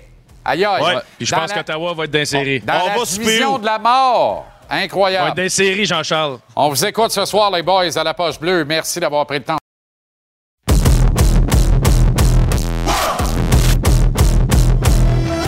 Roger, Roger, Roger Bruloff. Comment ça va, Roger? Bien, hier, j'étais de bonne humeur, mais aujourd'hui, un peu moins. Ben, t'étais de bonne humeur au début de la game, puis un peu moins de bonne humeur à la fin du match. Le manque d'occasion de faire marquer des points. Je suis d'accord, les buts remplis avec Guerrero au bâton. Le tir est hors de la zone des prises. Mais il n'est pas si loin que ça hors de la zone des prises. Un frappeur comme Guerrero doit aller chercher le coup sûr. Et lance-toi. Va faire quelque chose. Va chercher un gros coup sûr. Regardez le lancer. Regarde passer la prise. Ensuite de ça, le tir est, oui, il est hors de la zone des prises. Mais tu t'élances. Tu es là pour frapper. Pas un but sur balle. Pas un but sur balle, Vlad. Ça a fait mal hier. Ben, surtout pas Vlad. C'est ça, l'affaire. Et surtout de ça, avec Koura au deuxième et au premier plus tard dans le match, balle à double jeu. Tu as besoin d'un Vlad qui est agressif. Regardez le lancer, là. Il est hors de la zone des prises, mais pas. Un talent de même, il faut que tu t'élances. Là, on est tard dans le match à ce moment-là. Ben oui, on, on Ah prend non, les devants, c'est fini. Tu C'est- peux, pas, tu peux pas, tu peux pas faire ça. D'accord avec toi? OK. Euh, ben, je pense que tu es surtout d'accord avec toi. Ah, peut-être, OK. C'est parce que c'est rare que je deviens frustré de même, mais hier, je l'étais. Je l'étais pas la décision de l'arbitre. Flairer l'odeur du sang. Ah, tu l'as, là, va Faut que tu. Tu sais, je veux dire, c'est là, là. Règle ça. OK. Garrett Cole ce soir. Fait que ça ne c'est s'améliore facile. pas, là. Ah non, ce soir, là, ça va être intéressant de voir comment Cole va lancer. Parce que là, c'est son deuxième départ d'affilée contre l'équipe. Souvent, ton deuxième départ est plus difficile. Ouais. Mais lui, va pour le Cy Young. Hier, Judge n'a pas joué. Volpe n'a pas joué. Lui, il a un agenda. Ah ben oui, lui, lui il veut gagner aujourd'hui. C'est ça. Tu gagnes aujourd'hui, il y a une chance de gagner le Cy Young. OK. Et là, ça retarde. Euh, Mais le- ça retarde, oui et non. C'est parce que... Sais, on n'est pas, in- pas inquiet. On n'est pas inquiet. Ah non, non, mais c'est parce que les Mariners ont perdu. Tu sais, on disait toujours, les Mariners affrontent les Astros. Alors, Ouais. c'est sûr et certain qu'une des équipes va perdre. Mais hier, tu avais une chance d'améliorer ton sort, mais ça va bien. C'est encore un match et demi en avant, deux matchs en avant de l'autre équipe. Tu es dans une bonne position pour participer aux séries. Là. Aucun problème. là. Tu peux pas l'échapper, mais tu sais. Si tu l'échappes, fais- fais-toi lundi, on fait pas. une conférence de presse, ils sont tous dehors. Ah, ben ça, c'est clair. faut que tu les mettes dehors. Ça, pas c'est clair. Oui, oui, Avec non, le non, nombre de matchs à jouer, il faut que tu sois là. là. C'est le ménage. Mais t'as pas le champ. Ce soir, embarque donc ces buts de bonheur, puis viens donc marquer de bonheur. Provoquons, provoquons. Les coureurs ont de la vitesse sur les buts. Fallait courir, ces joueurs-là. Du baseball agressif. Oui, surtout contre Cole, t'es un coureur sur les buts, tu dois en profiter sans aucun doute. OK. Euh, tu parlais des Astros et des Mariners s'affrontent.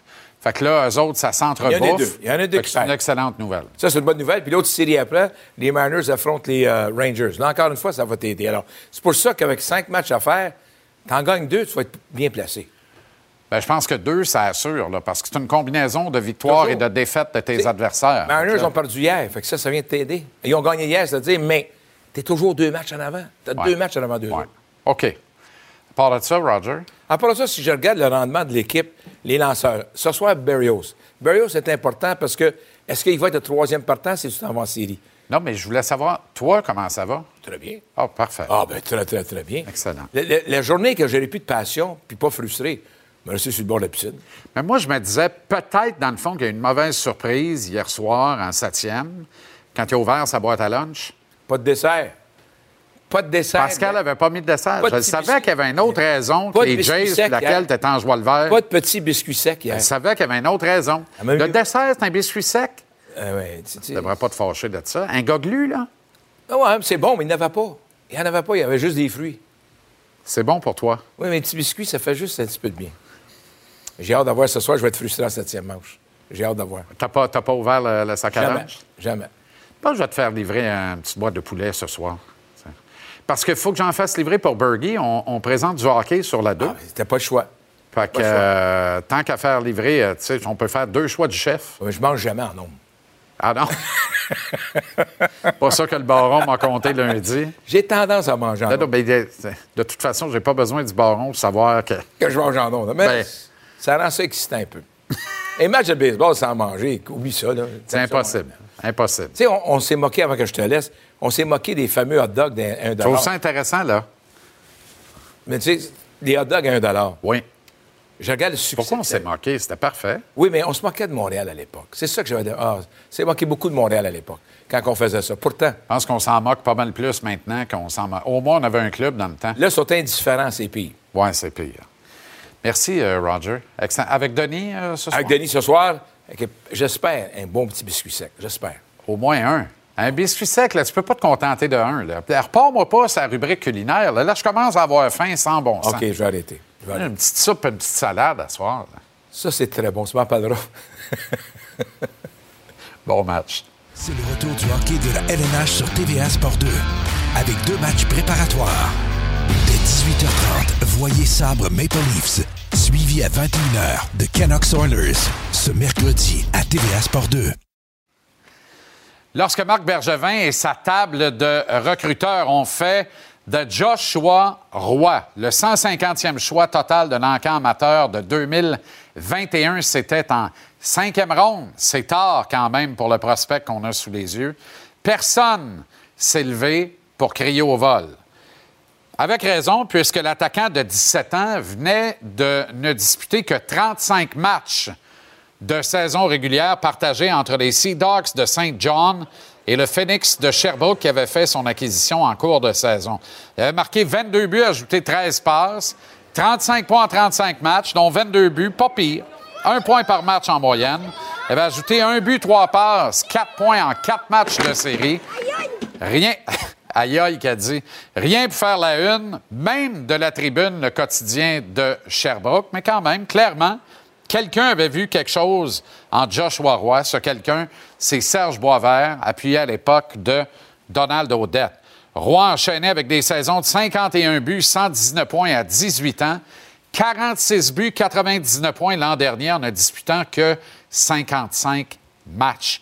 Avec Équipe Canada Junior, il a amassé 8 points en 7 matchs à 18 ans, en jouant pas mal moins de minutes qu'à 19 ans où, comme vétéran, ses responsabilités ont été en valeur augmentée autant que son temps de jeu.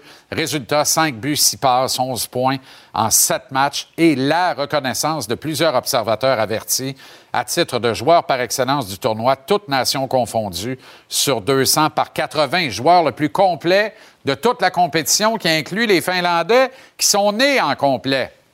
Je suis pas surpris pantoute de voir que Stéphane Julien est gradué dans la Ligue américaine de hockey cette année à titre de principal adjoint de Dan Watson chez les Griffins de Grand Rapids, la filiale des Red Wings de Détroit. Son boss, Steve Eiserman, est un dirigeant pondéré, fidèle, qui sait reconnaître le talent et le potentiel d'un homme de hockey. Il l'a vu en Stéphane Julien, qui est venu bien proche d'ailleurs d'être l'entraîneur-chef à Grand Rapids, puis je suis convaincu que son tour va venir. Julien a changé la trajectoire de Joshua Roy. Il a modifié le cours de l'histoire. Il a trouvé les mots. Il est celui qui est parvenu à faire prendre connaissance aux jeunes espoirs de la Beauce de l'étendue de ses capacités et donc de ses immenses possibilités. Des kids du Québec qui remplissent le net, qui amassent des points comme Oli Primo amasse des followers TikTok, il y en a 13 à douzaine. Mais il n'y en a vraiment pas beaucoup qui comprennent que remplir le net dans le junior, c'est pas assez.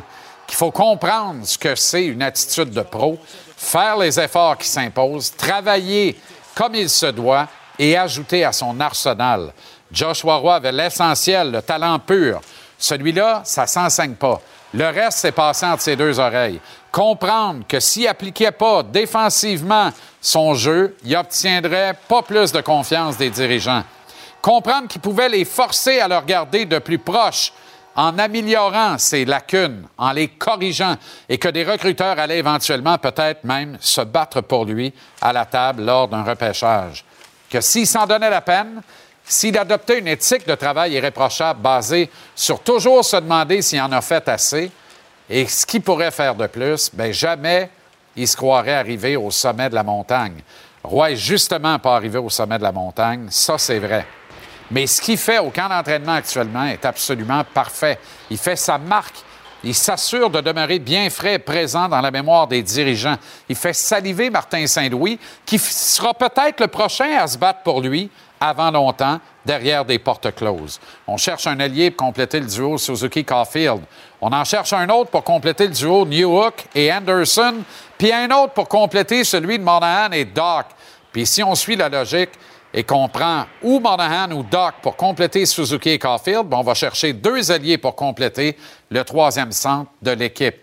Après ce qui précède, il reste cinq chaises d'alliés à remplir chez le Canadien, plus celle du 13e attaquant.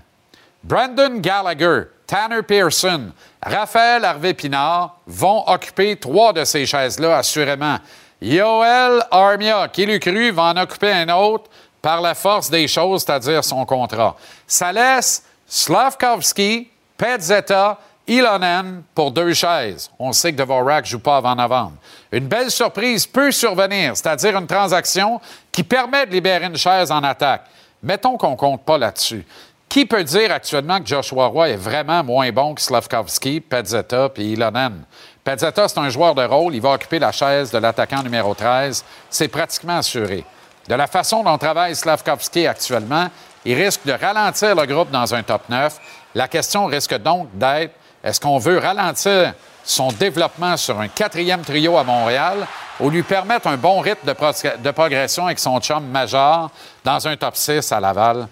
Ilonen a tendance à commencer ses saisons à fin novembre. Le Canadien et la direction actuelle ne lui doivent absolument rien. Il pourrait écoper, morale de l'histoire, sans savoir comment Emil Heinemann va se rendre indispensable, comment Sean Farrell va tenter de faire la même affaire. Actuellement, de tous les espoirs en attaque du Canadien, Joshua Roy est celui qui frappe le plus fort pour entrer dans la salle où on joue à la chaise musicale. Martin Saint-Louis est tout sauf un imbécile. Si Roy continue de bûcher de la sorte, Martin va ouvrir la porte, puis il tend une chaise afin qu'il la vole. Les Jays sont au plus fort de la course aux séries dans l'américaine. Chaque match compte. Yankees, Jays. Jeudi, 19h, à TVA Sport. Une présentation de Sonnet Assurance. Regardez-moi ce bronzage du golfeur réussi à la perfection. Le seul, unique, la légende. Michel Bergeron. Comment ça va, Bernie? Salut, Jean-Charles. Oui, ça va bien, ça va bien. Été, euh, une belle, un bel été. Euh, mais beaucoup de pluie, mais on a passé à travers. On a passé à travers. Puis là, tu es là en, trois pièces, là, en three-piece. Tu es prêt, là, parce qu'on présente un programme double. Oui, un programme double sur le TVA Sport 2. TVA Sport 2. Mais euh, deux bons matchs de hockey. Puis c'est drôle, hein? on va avoir un œil sur le, match du Canadien, ça, c'est évident. Parce qu'il y a trop, il y a, trop de décisions à prendre. Puis ça, ça me chicote, là. Là, il y a encore 68 goals, hein? C'est beaucoup. Je comprends pas. Ça n'arrivera plus, ça. Je pense qu'à partir de l'an prochain, là, Martin Saint-Louis va avoir un bon meeting avec les dirigeants. Parce que regarde, là, je t'entends parler, on cherche un allié pour le premier trio, on cherche un allié pour le deuxième. Euh, je suis tellement d'accord avec toi, là, Harvey Pinard et Roy. Parce que, je reviens dans le passé, euh, Jean-Charles. Mike Bossy, quand il a quitté, là, quand il était repêché pour, euh, avec les Islanders, je coachais dans ce temps-là. Puis on disait, ah, il ne pourra pas jouer dans la nationale. Mais il y en a un qui a cru en lui, c'est Alarbeau. Absolument. Alarbeau a dit, écoute, ben joue, là, fais ta game. Fatigue-moi pas avec la défensive tu joues ta game, puis là, finalement, bien, on sait. On sait ce que ça a donné. On sait ce que ça a donné. On va remettre les trios, euh, si tu permets, Bergie, là, parce que tu parles d'Harvey Pinard, puis tu parles de Roy. Puis euh, dans le billet de saison, le, deuxième tableau qu'on présentait, c'était la formation projetée du Canadien. Pour moi, ce soir, en date d'aujourd'hui, pour le match euh, inaugural, ça, c'est la formation de ce soir. Mais Steph, en régie, si tu peux mettre le, le tableau numéro 2 euh, du billet de saison juste avant, où on a la formation projetée euh, du Canadien. Tu vois là, Moi, Roy puis Harvey Pinard, les deux sont dans le top 9.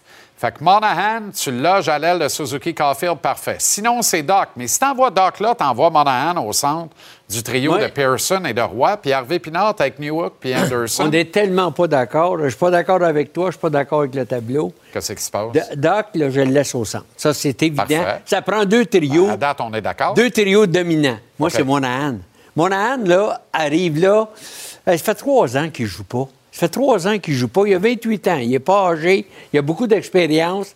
Il n'a pas un contrat euh, volumineux. Moi, je pense, dans le moment où il le met là, peut-être pour le montrer, le mettre dans la vitrine. Une belle gageure. Ben, tu veux le placer où, toi? Moi, Monahan, je le placerais sur, sur le troisième trio parce que, d'abord, Harvey Pinard, là, de la façon qu'il a terminé, j'aurais tellement aimé qu'il débute la- la- avec Suzuki et Caulfield. Il sait jouer au hockey. Comme euh, Guillaume te le disait tantôt, tu sais, ça prend une, une chimie. Là, Monahan, d'après moi, pas assez rapide. Pas assez rapide pour mettre la pression sur la défensive adverse.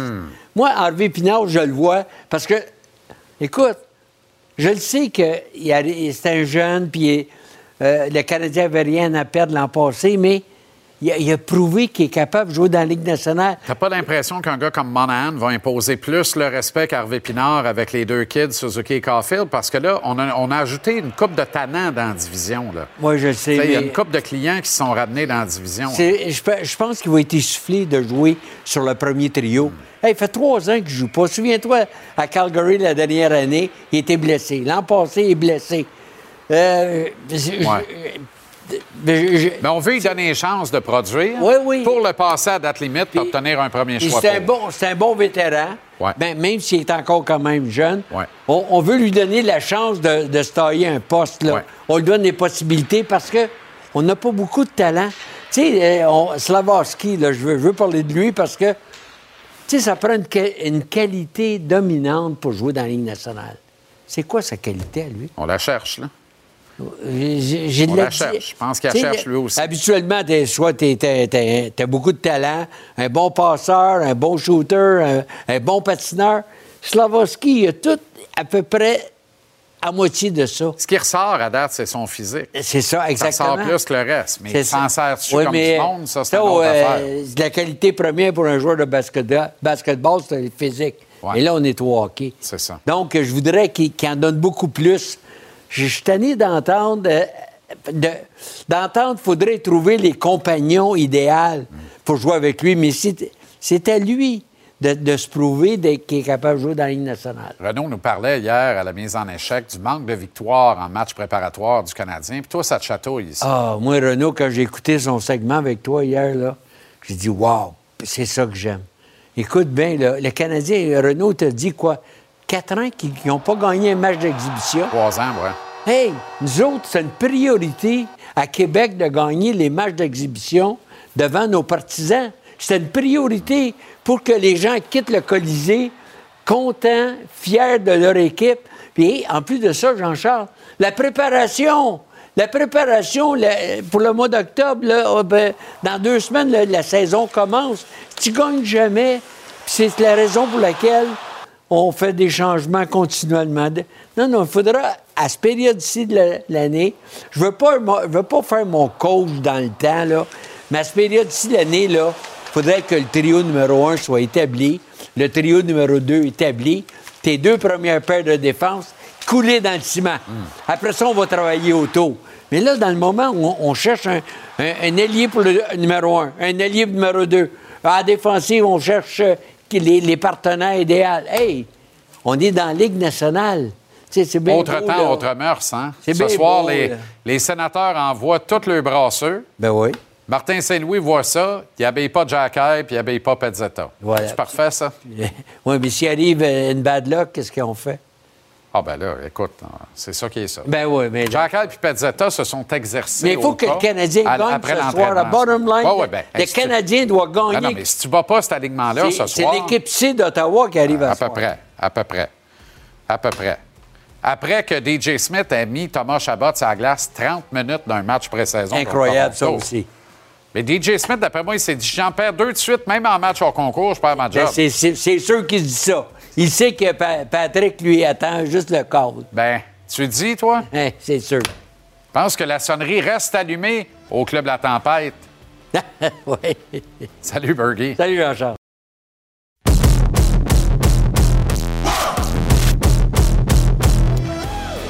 C'est au Centre Bell que l'on retrouve ce soir le beau Brumel, Mapalicious, Marc-André Perrault, qui va assister au match du Canadien contre les sénateurs d'Ottawa. Comment ça va, mon chanceux?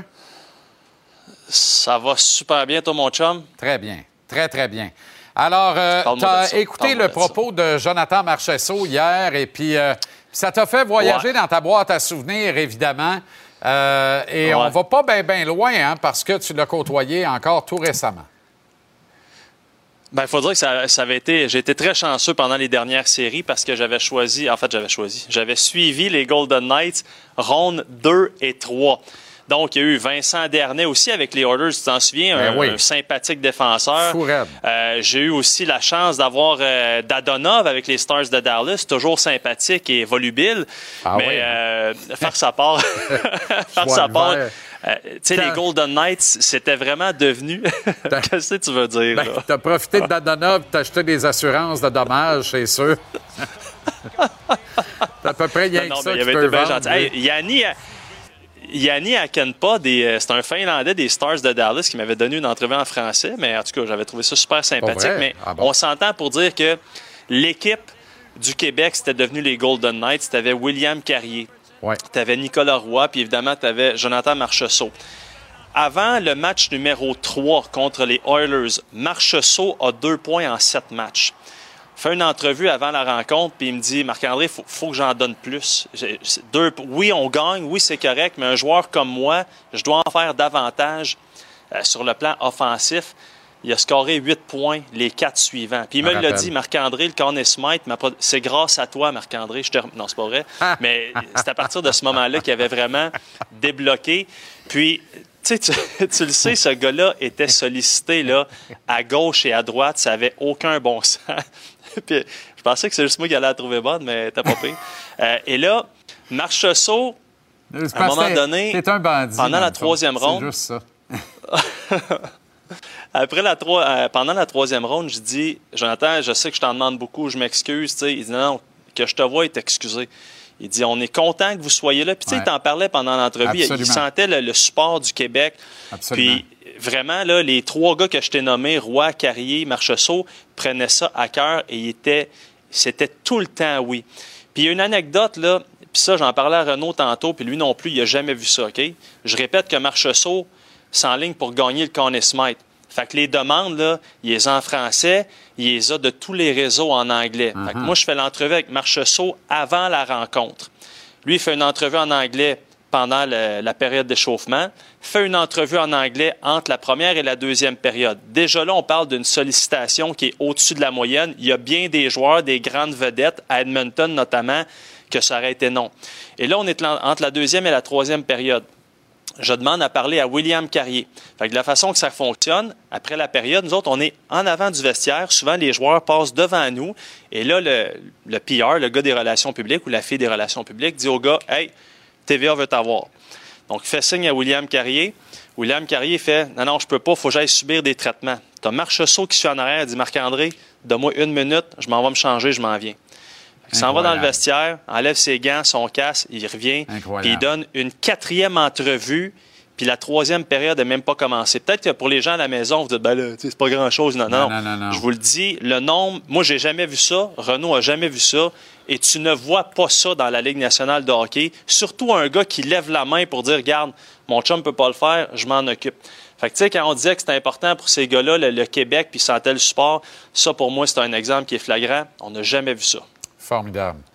Euh, Est-ce que les attentes sont trop élevées envers Juraj Slavkovski? J'aime à rappeler que c'est quand même un premier choix total de l'encan amateur de 2022. C'est là, c'est là l'erreur. Jean-Charles, c'est là l'erreur. Puis dans les derniers jours, j'ai parlé à différents membres de, de différentes organisations, des, des- des recruteurs, et ils me disent toutes la même chose.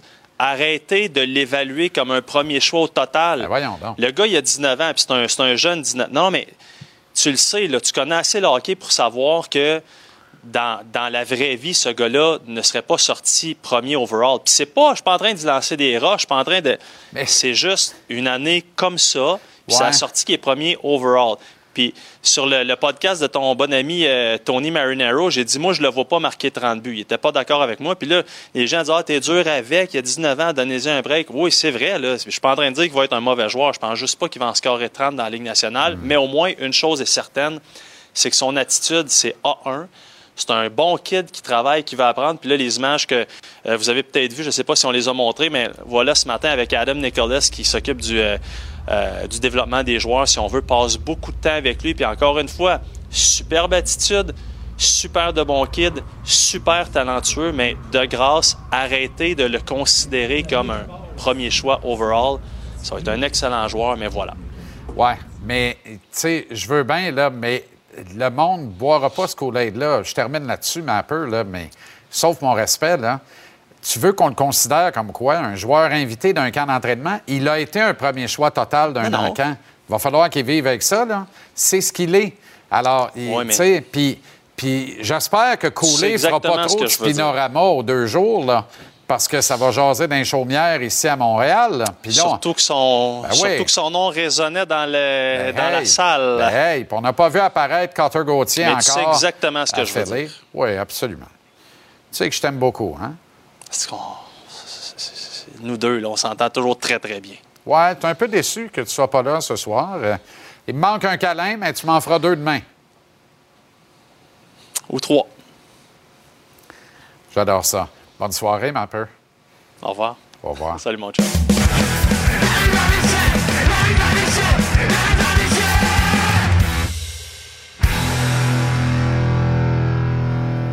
On reste au Centre Bell où on retournera d'ailleurs au retour de la prochaine pause pour euh, bavarder avec Martin McGuire, Danny Dubé qui lance le livre Bon match dont la préface est écrite par Ron Fournier. C'est aux éditions de l'Homme. Renaud, comment ça va?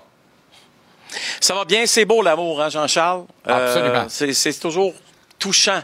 Euh, ça m'émeut. Ça, j'ai presque envie des fois de le verser une larme. Mais Marc-André, c'est ce style-là. Hein? Ben oui, mais je... Le style un peu amoureux. Aucun tough love avec Mapper. Jamais. C'est toujours dans, l'allégresse et le bonheur. C'est la ballerine de notre exact. confrérie. Il est formidable. Euh, on voit que, on voit que l'avantage numérique fait partie des priorités de Oui. Martin Saint-Louis chez le Canadien. Je peux pas Hey. dire que je suis fâché de ça, moi. Non, et, et- et tu as raison parce que ce que j'aime là, c'est que Martin Saint-Louis m'avait dit l'an dernier. Quand la prochaine saison va commencer, ça va commencer au camp d'entraînement, évidemment, là, les unités spéciales vont être ma priorité. En avantage numérique ce soir, voici à quoi ça va ressembler. Et force d'admettre qu'à peut-être, peut-être qu'on enlève Doc, si vous voulez, on met un Raphaël Harvey Pinard ou peu importe qui, là, mais ça risque de ressembler fortement à ceci comme composition, alors que ce l'était l'an dernier lorsque Sean Monahan était en santé. Et euh, encore une fois, on veut le remettre sur cette première unité de l'avantage numérique, je dirais avec raison. Pourquoi c'est important pour Martin Saint-Louis?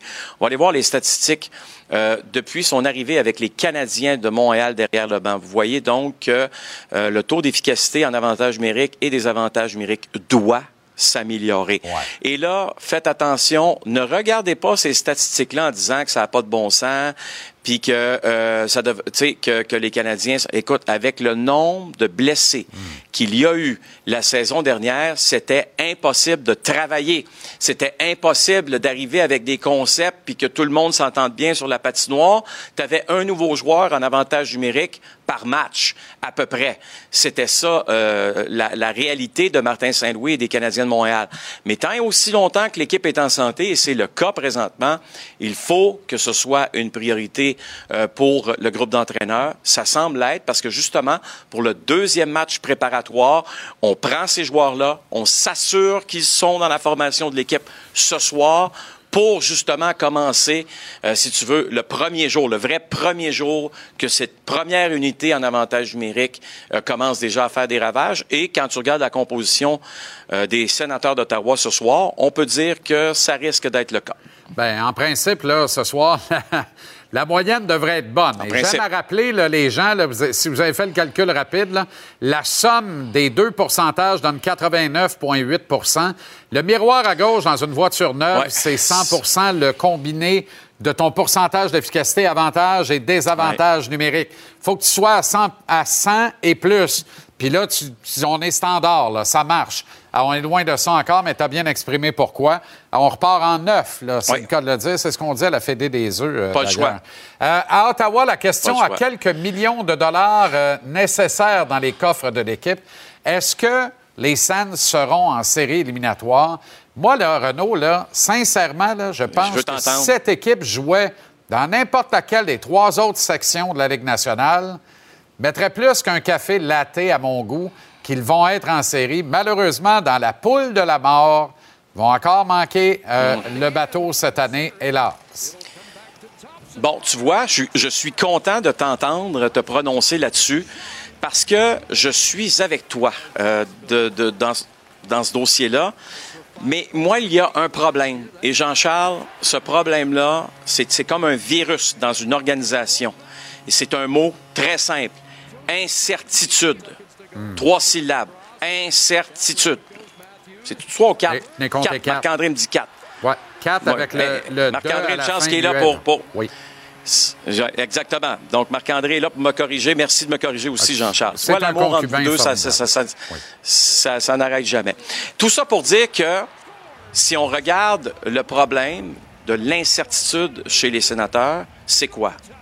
C'est que tu as un entraîneur-chef et un directeur général qui marchent sur des œufs, qui regardent toujours derrière eux et qui savent très bien qu'il y a un nouveau propriétaire, Michael Endlauer, qui ne leur a pas encore offert de prolongation de contrat. Et ça, Jean-Charles, je m'excuse, ça risque d'être un problème. La dernière fois qu'on a parlé de, de ça, toi et moi ensemble, c'était lorsque Marc Bergevin n'avait pas réussi à s'entendre avec Jeff Molson. Et tu connais le résultat de On cette saison-là. Ben oui. Ça avait été ben oui, parce que les joueurs, là, il y avait toutes sortes de raisons, il y avait des blessés, je comprends, mais les joueurs se regardent tout le temps en disant c'est qui le patron? C'est qui le boss ici? C'est qui le vrai boss? Le coach, quand il me parle, là, faut-tu que je porte vraiment attention à ce qu'il me dit? Ou l'an prochain, ça va être un, un- un autre message que je vais entendre? Tu comprends ce que je veux dire? Absolument. Et ça, là, moi, Jean-Charles, je m'excuse, il y a trop d'exemples dans la Ligue nationale de hockey. Les gens vont dire, hey, Renaud, c'est pas vrai. Carl Dobus à Toronto l'an passé, c'est pas vrai. Carl Dobus, il y avait un patron, il s'appelle Brandon Shanahan, qui est encore là. D'ailleurs, Sheldon Keefe est encore là. Puis, euh, dans le cas, évidemment, de Dobus, il a refusé la prolongation de contrat des Maple Leafs. Là, c'est pas ça dont on parle ici à, Ottawa, là. On parle d'une situation où tu as deux canards qui attendent. On appelle ça en anglais des lame duck. Très intéressant.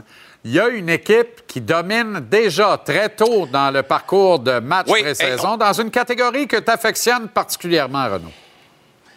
Eh Ben écoute, je me suis dit, c'est la mise en échec quand même le titre de euh, cette chronique. Allons voir ce qui se passe avec les Blues de Saint-Louis depuis le début des matchs préparatoires. Et c'est toujours très excitant. Cinq combats depuis le début euh, des matchs préparatoires, c'est quand même beaucoup. Richie, hier, expulsé, tu vas voir pourquoi.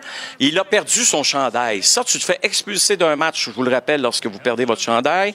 Walker, Betton, Blais, oui, et, et Ratcliffe se sont battus. Oui, c'est un règlement qu'on... Rappelle-toi les Rob Ray de ce monde, là, qui se battaient tout le temps, Jean-Charles, et qui Oui. perdaient leur chandail, Ben oui, qui étaient presque continuellement. à moitié nus sur la glace. Oui. Alors là, la Ligue nationale a dit à l'époque, c'est assez, là, le, euh, le striptease, et, euh, et, et- ça donne ce que ça donne. Donc, euh, finalement, cinq combats.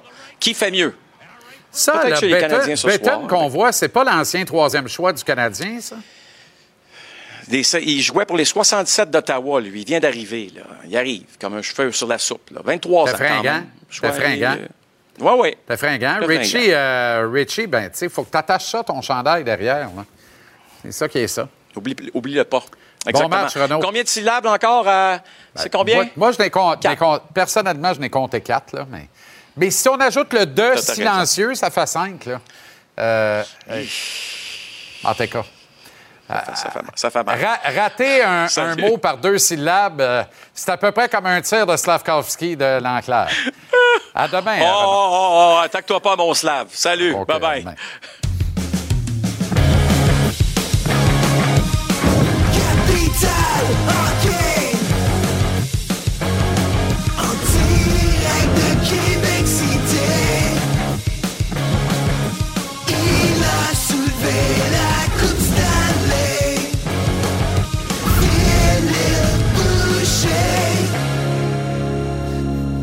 Comment ça va, le grand Phil?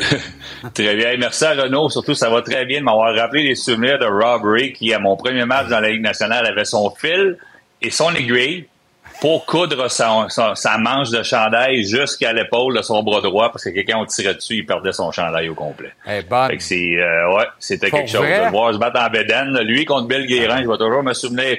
Rob Ray passe son chandail, il est devant Bill Guérin, qui est devenu un ami, là, qui est toujours un ami aujourd'hui. Je me dis, oh, il est dans le top. Non, Bill Guérin l'avait vu, mais c'est, de là est venu le règlement, là, des chandails Ben pour oui. les, les gars comme Rob Ray qui exagéraient, qui exagéraient juste un petit peu. Ça avait aucun bon sens, Robbery.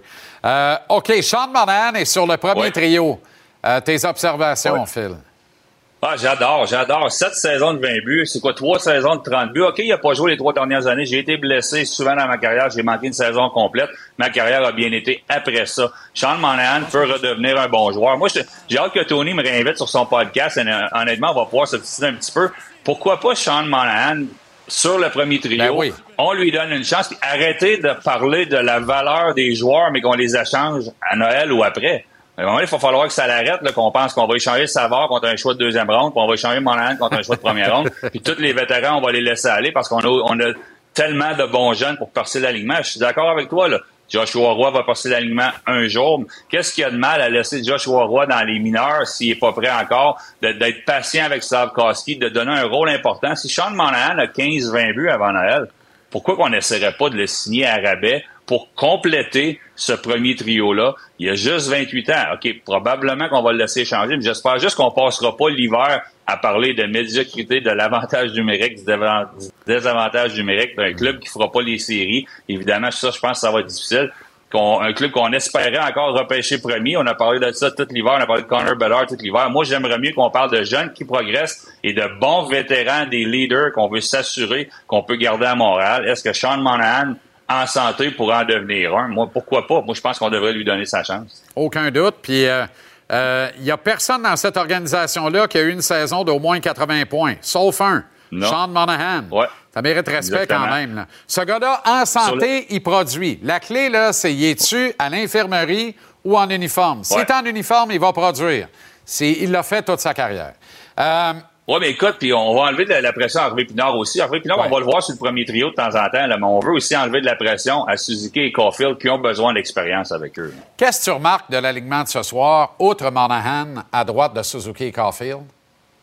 Ben, j'aime bien la défense qu'on a mis les deux vétérans ensemble. Est-ce que ce sera une paire de défenseurs numéro un, Madison et Savard, justement pour enlever de la pression probablement à Goulet, qui est le défenseur numéro un à devenir? Moi, je pense que c'est ce qu'on fait. On va faire jouer, on va faire jouer Madison et Savard contre les premiers trios en début de saison. On va laisser du temps à Goulet, les jeunes défenseurs, de prendre leur place. Intéressant. Slavkovski joue un deuxième match de suite. T'es Ouais. correct avec ça? Ah, absolument. Puis moi, j'ai, j'ai, tout jouer. là. Il y a 39 matchs d'expérience dans la Ligue nationale. Il est vert, vert, vert. Là. Puis il a besoin d'expérience. Il a besoin de jouer. Il a besoin de bouger ses pieds. Il a besoin de savoir c'est quoi la Ligue nationale. Puis le Canadien de Montréal a besoin de savoir qu'est-ce qu'ils ont entre les mains aussi. Est-ce qu'on a un joueur qui peut jouer dans la Ligue nationale dans le top 9 ou est-ce qu'on a un jeune joueur qu'on est peut-être mieux d'envoyer à Laval? Moi, j'espère qu'on fera pas ça. J'espère qu'il va montrer aux Canadiens de Montréal et aux partisans qu'il est un joueur de la Ligue nationale parce que l'étiquette de premier overall, là, il pourra jamais se l'enlever. Il va toujours être comparé à d'autres choix de première ronde, de premier tour, excuse-moi, premier au total. Alors, à lui de- de- de- de- d'aller chercher de l'expérience pendant les matchs sur concours, faire sa place pour le début de la saison. Derrière la paire de vétérans, il y a William Trudeau qui est jumelé à Jonathan Ouais. Kovacevic. Est-ce que le compte de fées va Ouais. se poursuivre? Puis c'est-tu un vrai compte de fées ou c'est un ticket pour Laval anyway? Ben écoute, il joue très bien. Est-ce que ça pourrait être la troisième paire de défenseurs du Canadien de Montréal à suivre? Moi, je pense que Trudeau est un des jeunes qui mérite sa chance, qui va jouer plusieurs matchs en concours, qu'on va vouloir voir ce qu'il a dans le corps, parce qu'on a beaucoup de bons jeunes défenseurs qui s'en viennent à Montréal, mais pourquoi pas? Puis moi, si, si je suis Jack Eye, Jack Eye amène d'autres choses. là. il amène de la toughness, mais Jacker est mieux de pas s'endormir parce qu'il y a des bons jeunes défenseurs chez le Canadien de Montréal qui, qui veut prendre, qui veulent voler des chaises. Alors, à William Trudeau de prouver à son entraîneur que lui aussi est capable de voler une chaise. Tu veux terminer avec un clin d'œil concernant le vendeur d'assurance de dommages, Evgeny Dadonov. Ben, un club qu'on aime les deux, les Stars de Dallas, on va lui suivre de proche. C'est un joueur qu'on n'aimait pas, pas vraiment à Montréal, puis qui a performé encore hier soir dans un match qui voulait rien dire. Mais deux beaux buts pour Dadonov. Je pense pas qu'on va s'en ennuyer, mais on l'aime beaucoup à Dallas présent. Non, ben, en tout cas, il y a juste des vraies affaires que tu viens de dire là, mon Phil. Euh, incluant que j'aime beaucoup les Stars, je les ai mis pour représenter l'Ouest en finale de la Coupe. Salut Phil, bonne soirée, à demain.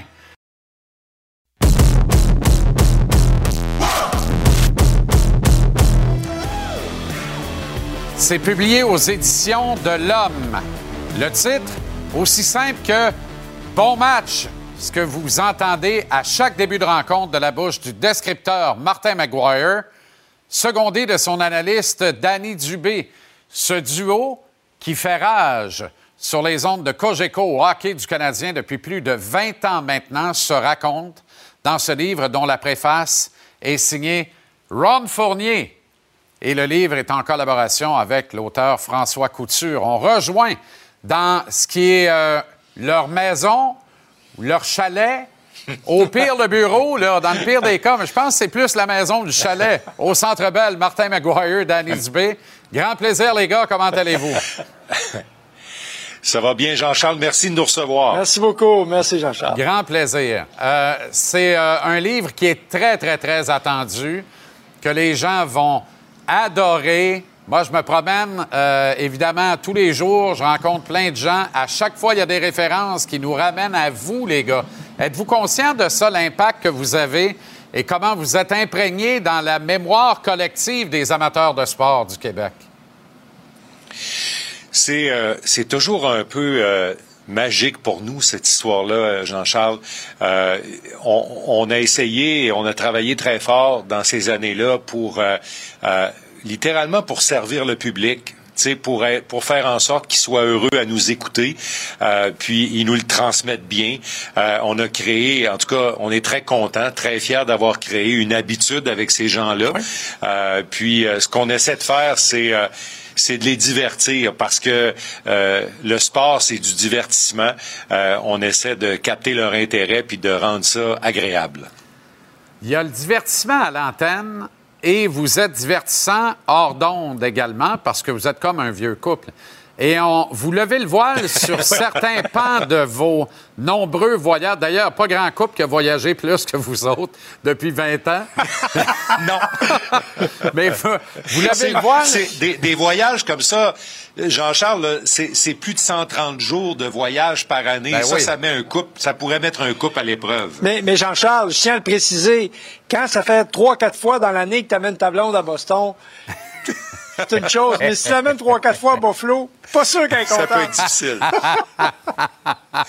Vous êtes chanceux, ils font pas les playoffs. Ça peut changer. Ouais, c'est ça. Dites-moi, euh, qu'est-ce qu'on va apprendre là-dedans? Notamment, il y, y, a une anecdote qui me vient parce que parce qu'on travaillait ensemble à l'époque euh, à la défunte CKC Sport, mais la fois où Martin t'a oublié les bagages de Danny, là, c'en est une solide, ça, quand même. oui. Ben, écoute, euh, c'est la seule fois, je ne sais pas pourquoi, mais c'est la seule fois où Danny m'a demandé de, de gérer ses valises. Euh, à l'époque, comme tu, tu, le disais si bien, euh, nous, nous, étions à CKC Sport et, euh, et la fin d'après-midi arrivait très vite pour Danny. Il y avait des directs à faire et tout. Et nous étions à Ottawa, puis c'était la première étape d'un voyage qui nous amenait en Floride pour plusieurs jours et qui se terminait à Toronto.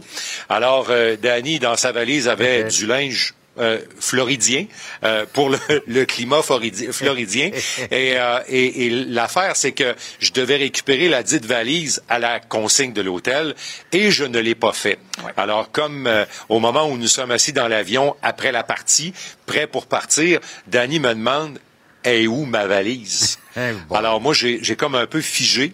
Ouais. Et puis, euh, ben, j'ai dit rester à la consigne à l'hôtel. Alors, Danny a porté euh, un, un, complet 100% laine euh, pour les deux matchs en, en Floride. Et il m'a plus jamais redemandé de récupérer sa valise. Tu sais, Jean-Charles, les couples, C'est dans l'adversité que ça se bâtit. ah, et celle-là, là, c'en était une solide. Évidemment, euh, euh, Martin, tu l'as bien précisé, là, euh, 130 jours en déplacement. Là, on compte même pas les, les nombreux matchs à domicile, les séances de patinage matinal, les entraînements de l'équipe auxquels vous assistez dans une très large majorité des cas. Autrement dit, là, vous vous connaissez mieux qu'à peu près n'importe qui ne vous connaît.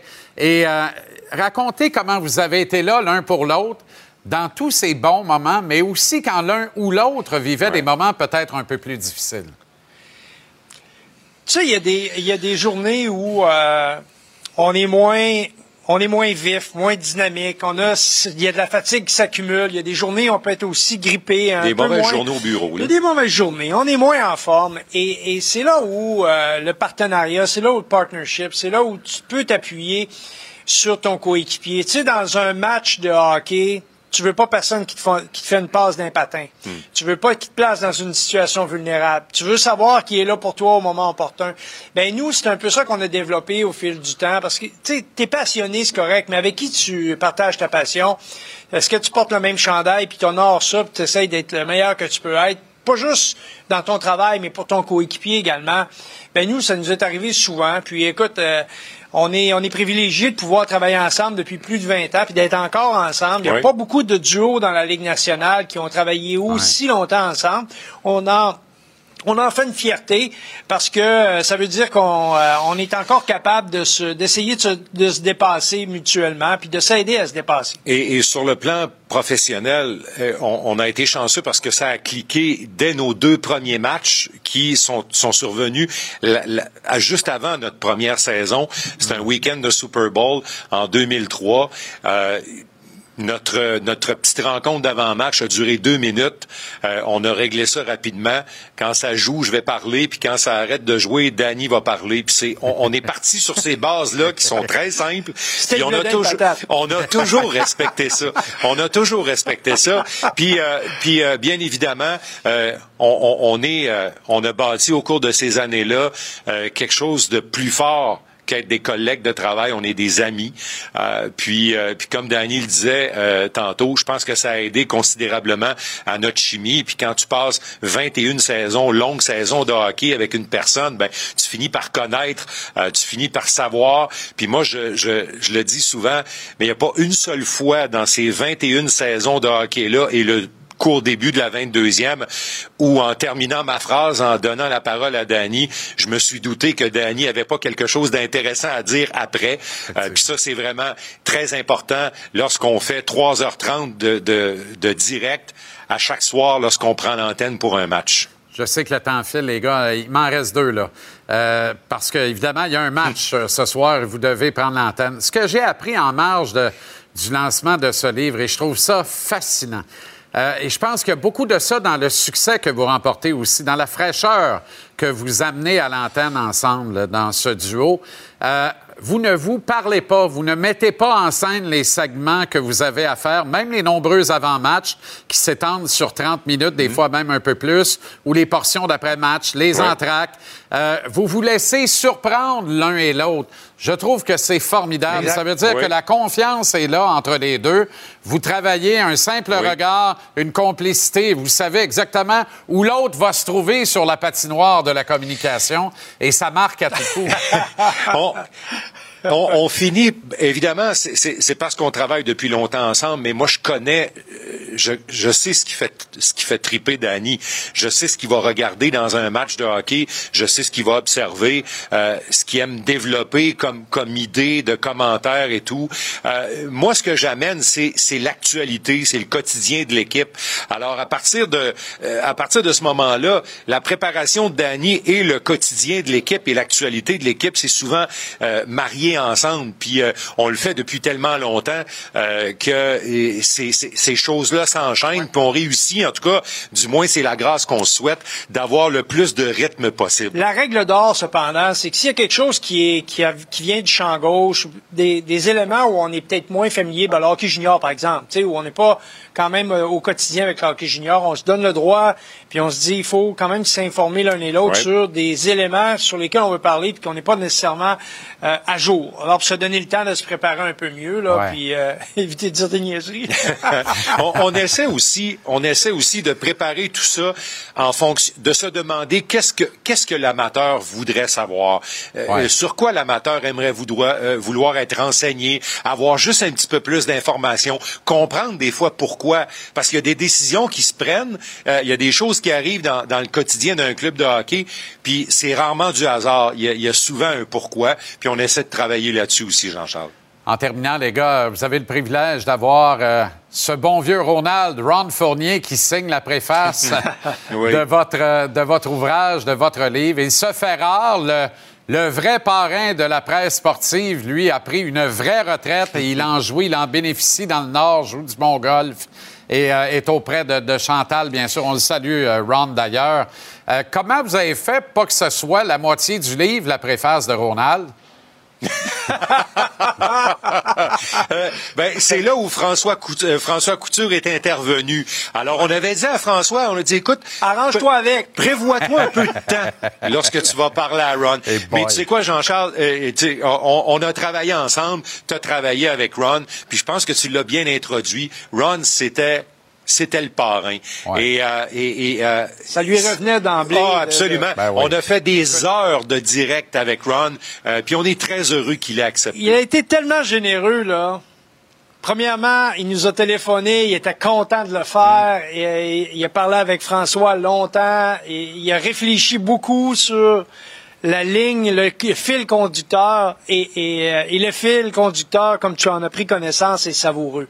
C'est vraiment pour des gens de radio, c'est le plus beau compliment qu'on peut avoir. Je veux pas dire qu'est-ce qu'il y a dedans, là. Ouais. Mais les gens qui vont lire ça vont comprendre que c'est le compliment ultime qu'on peut recevoir quand on, on travaille à la radio. Martin, comment s'appelle le livre? Bon match. Je pensais que tu allais ajouter mesdames, messieurs, mais c'est pas grave. On le prend pareil. Ben, il y a, il y a un double sens. Il y a un double sens à bon match. Puis euh, c'est vraiment une idée euh, super. C'est, c'est François Couture qui a eu cette idée-là. Puis euh, on n'a on jamais changé de cap euh, parce qu'on trouvait que l'idée était bonne. C'est vrai que c'est un bon match. Je vous souhaite un bon match euh, ce soir, publié aux éditions de l'Homme. Avec Merci. Martin Maguire, Danny Dubé. Une histoire fascinante, très, très bien racontée. Préface de Ron Fournier, la plume de François Couture, édition de l'Homme. Procurez-vous ce livre, les gars. Bon match. Merci d'avoir pris le temps. Bonne soirée. À bientôt. Merci, Jean-Charles. Merci, beaucoup, Jean-Charles. Alors voilà comme on a vu votre mercredi ici à JC. Programme très chargé, vous le voyez derrière moi. Les Yankees et les Blue Jays. Les Blue Jays doivent renverser la vapeur. Curieuse défaite hier à domicile contre les Bombardiers du Bronx. Ça retarde l'admission automatique de l'équipe aux séries de fin de saison. Match à notre antenne à TVA Sport dans quelques instants. Et à TVA Sport 2, vous suivez en cours le match hors concours entre les Sabres de Buffalo et les Leafs depuis Toronto. Ce sera suivi du duel entre les Canucks de Vancouver et les Oilers d'Edmonton. Et on vous présente la WWE Raw avec Pat Laprade et Kevin Raphaël en fin de soirée. Vous récupérez JC où vous voulez, quand vous voulez. Téléchargez l'application Cube pour y parvenir. L'émission est mise en ligne sans les interruptions publicitaires tous les soirs vers 19h30. Au nom d'une charmante équipe en régie sur le plateau, ils sont patients, ils sont bons, ils livrent à temps et c'est jamais gratuit. J'adore ça. Merci infiniment à vous d'avoir été là encore aujourd'hui. Bon match Canadien ce soir et des autres équipes. On rebrasse tous ensemble demain dès 17h pour une autre édition du JC ici à TVA Sport. Salut.